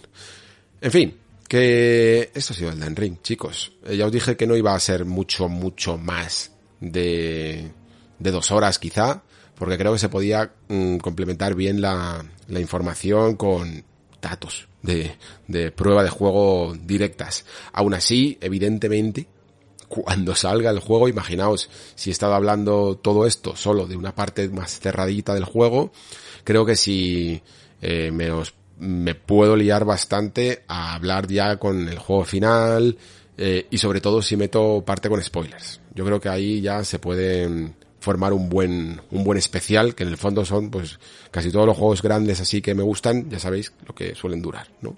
Se me va, se me va de madre, completamente. Solo me queda deciros que eh, los que, bueno, los, entiendo que no hay nadie aquí que me diga que es que no quería saber nada del Den Ring. Entiendo que los que estáis escuchando esto es porque queréis saber información del juego, no os importa ver cosas anticipadamente y por lo tanto os animo a eso, a que sigáis viendo vídeos de gente que haya hecho sus especiales. Creo que la eh, prueba de red mmm, no, no se puede streamear, pero entiendo que aunque no se pueda streamear, va a haber capturas de Peña que grabe todas las horas y las emita después y luego que le cuenten milongas que la va a subir a, YouTube las mil veces que haga falta y que le cierren la cuenta. O sea, que vais a poder verla perfectamente. Y los que podáis probarla, que entiendo que yo estaré publicando esto más o menos cuando sea el arranque de, de la prueba de red, mm, no perdáis el tiempo, porque yo he podido tener más holgadamente eh, una sesión de juego muy larga, ¿vale? En vez de comprenderlo en ciertos intervalos de horas.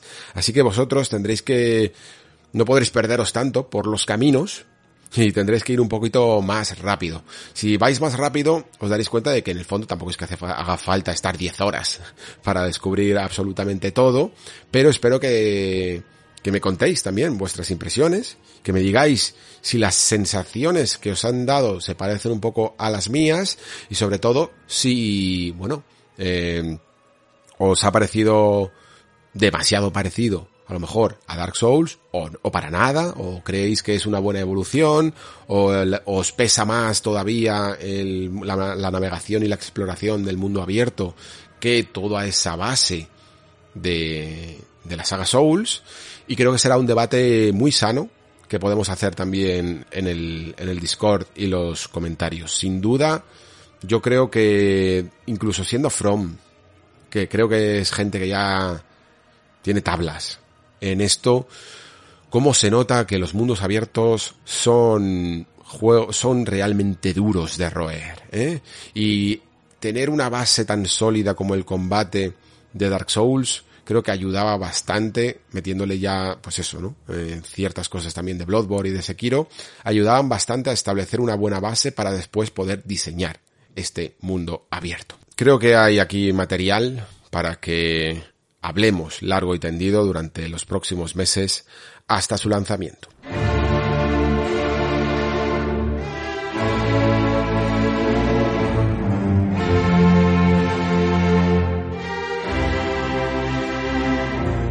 Y hasta aquí el podcast de hoy. Bueno, eh, al final ha sido bastante suculenta la cosa, ¿no? Eh, creo que he conseguido expresar bastante de lo que he visto en el juego. No me quedo del todo convencido con el tono. Tengo la sensación de que me ha quedado un pelín pesimista. Y espero que no haya desanimado mucho a la gente porque de verdad, de verdad, si hace falta lo vuelvo a reiterar, mm, yo soy como soy, muchas veces me puede el hecho de buscar siempre novedad, siempre novedad, siempre novedad, y yo entiendo que en todas las artes, ojo, no solo en, en videojuegos, no se puede siempre innovar y ir a la vanguardia de todo. Y entiendo aún así que es una prueba y creo que, que, cuando tengamos todas las tierras intermedias para explorar, me voy a llevar unas gratas, gratas sorpresas, de verdad. Estoy, estoy emocionado y a la vez Mm, me ha gustado mucho poder acceder a esta prueba para sacudir de encima, para sacudirme de encima demasiadas expectativas que estaba generando con el título y que probablemente forman esa, a veces esas ideas locas que tenemos en la cabeza que son imposibles de cumplir, ¿no? Como por ejemplo nos va a suceder algún día si sale Half-Life 3, que nunca estará a la altura de las expectativas, ¿no? Pues creo que se nos estaba yendo un poco a todos y tener una toma de tierra, una toma, un contacto directo con el juego le va a hacer muy bien para que tengamos una idea más precisa de lo que es Elden Ring de cara a su lanzamiento. Espero que hayáis disfrutado del programa, también evidentemente de la parte de Forza Horizon 5 y como siempre digo, muchísimas gracias por estar ahí, muchísimas gracias por escuchar. Se despide Alejandro Pascual, hasta el próximo programa.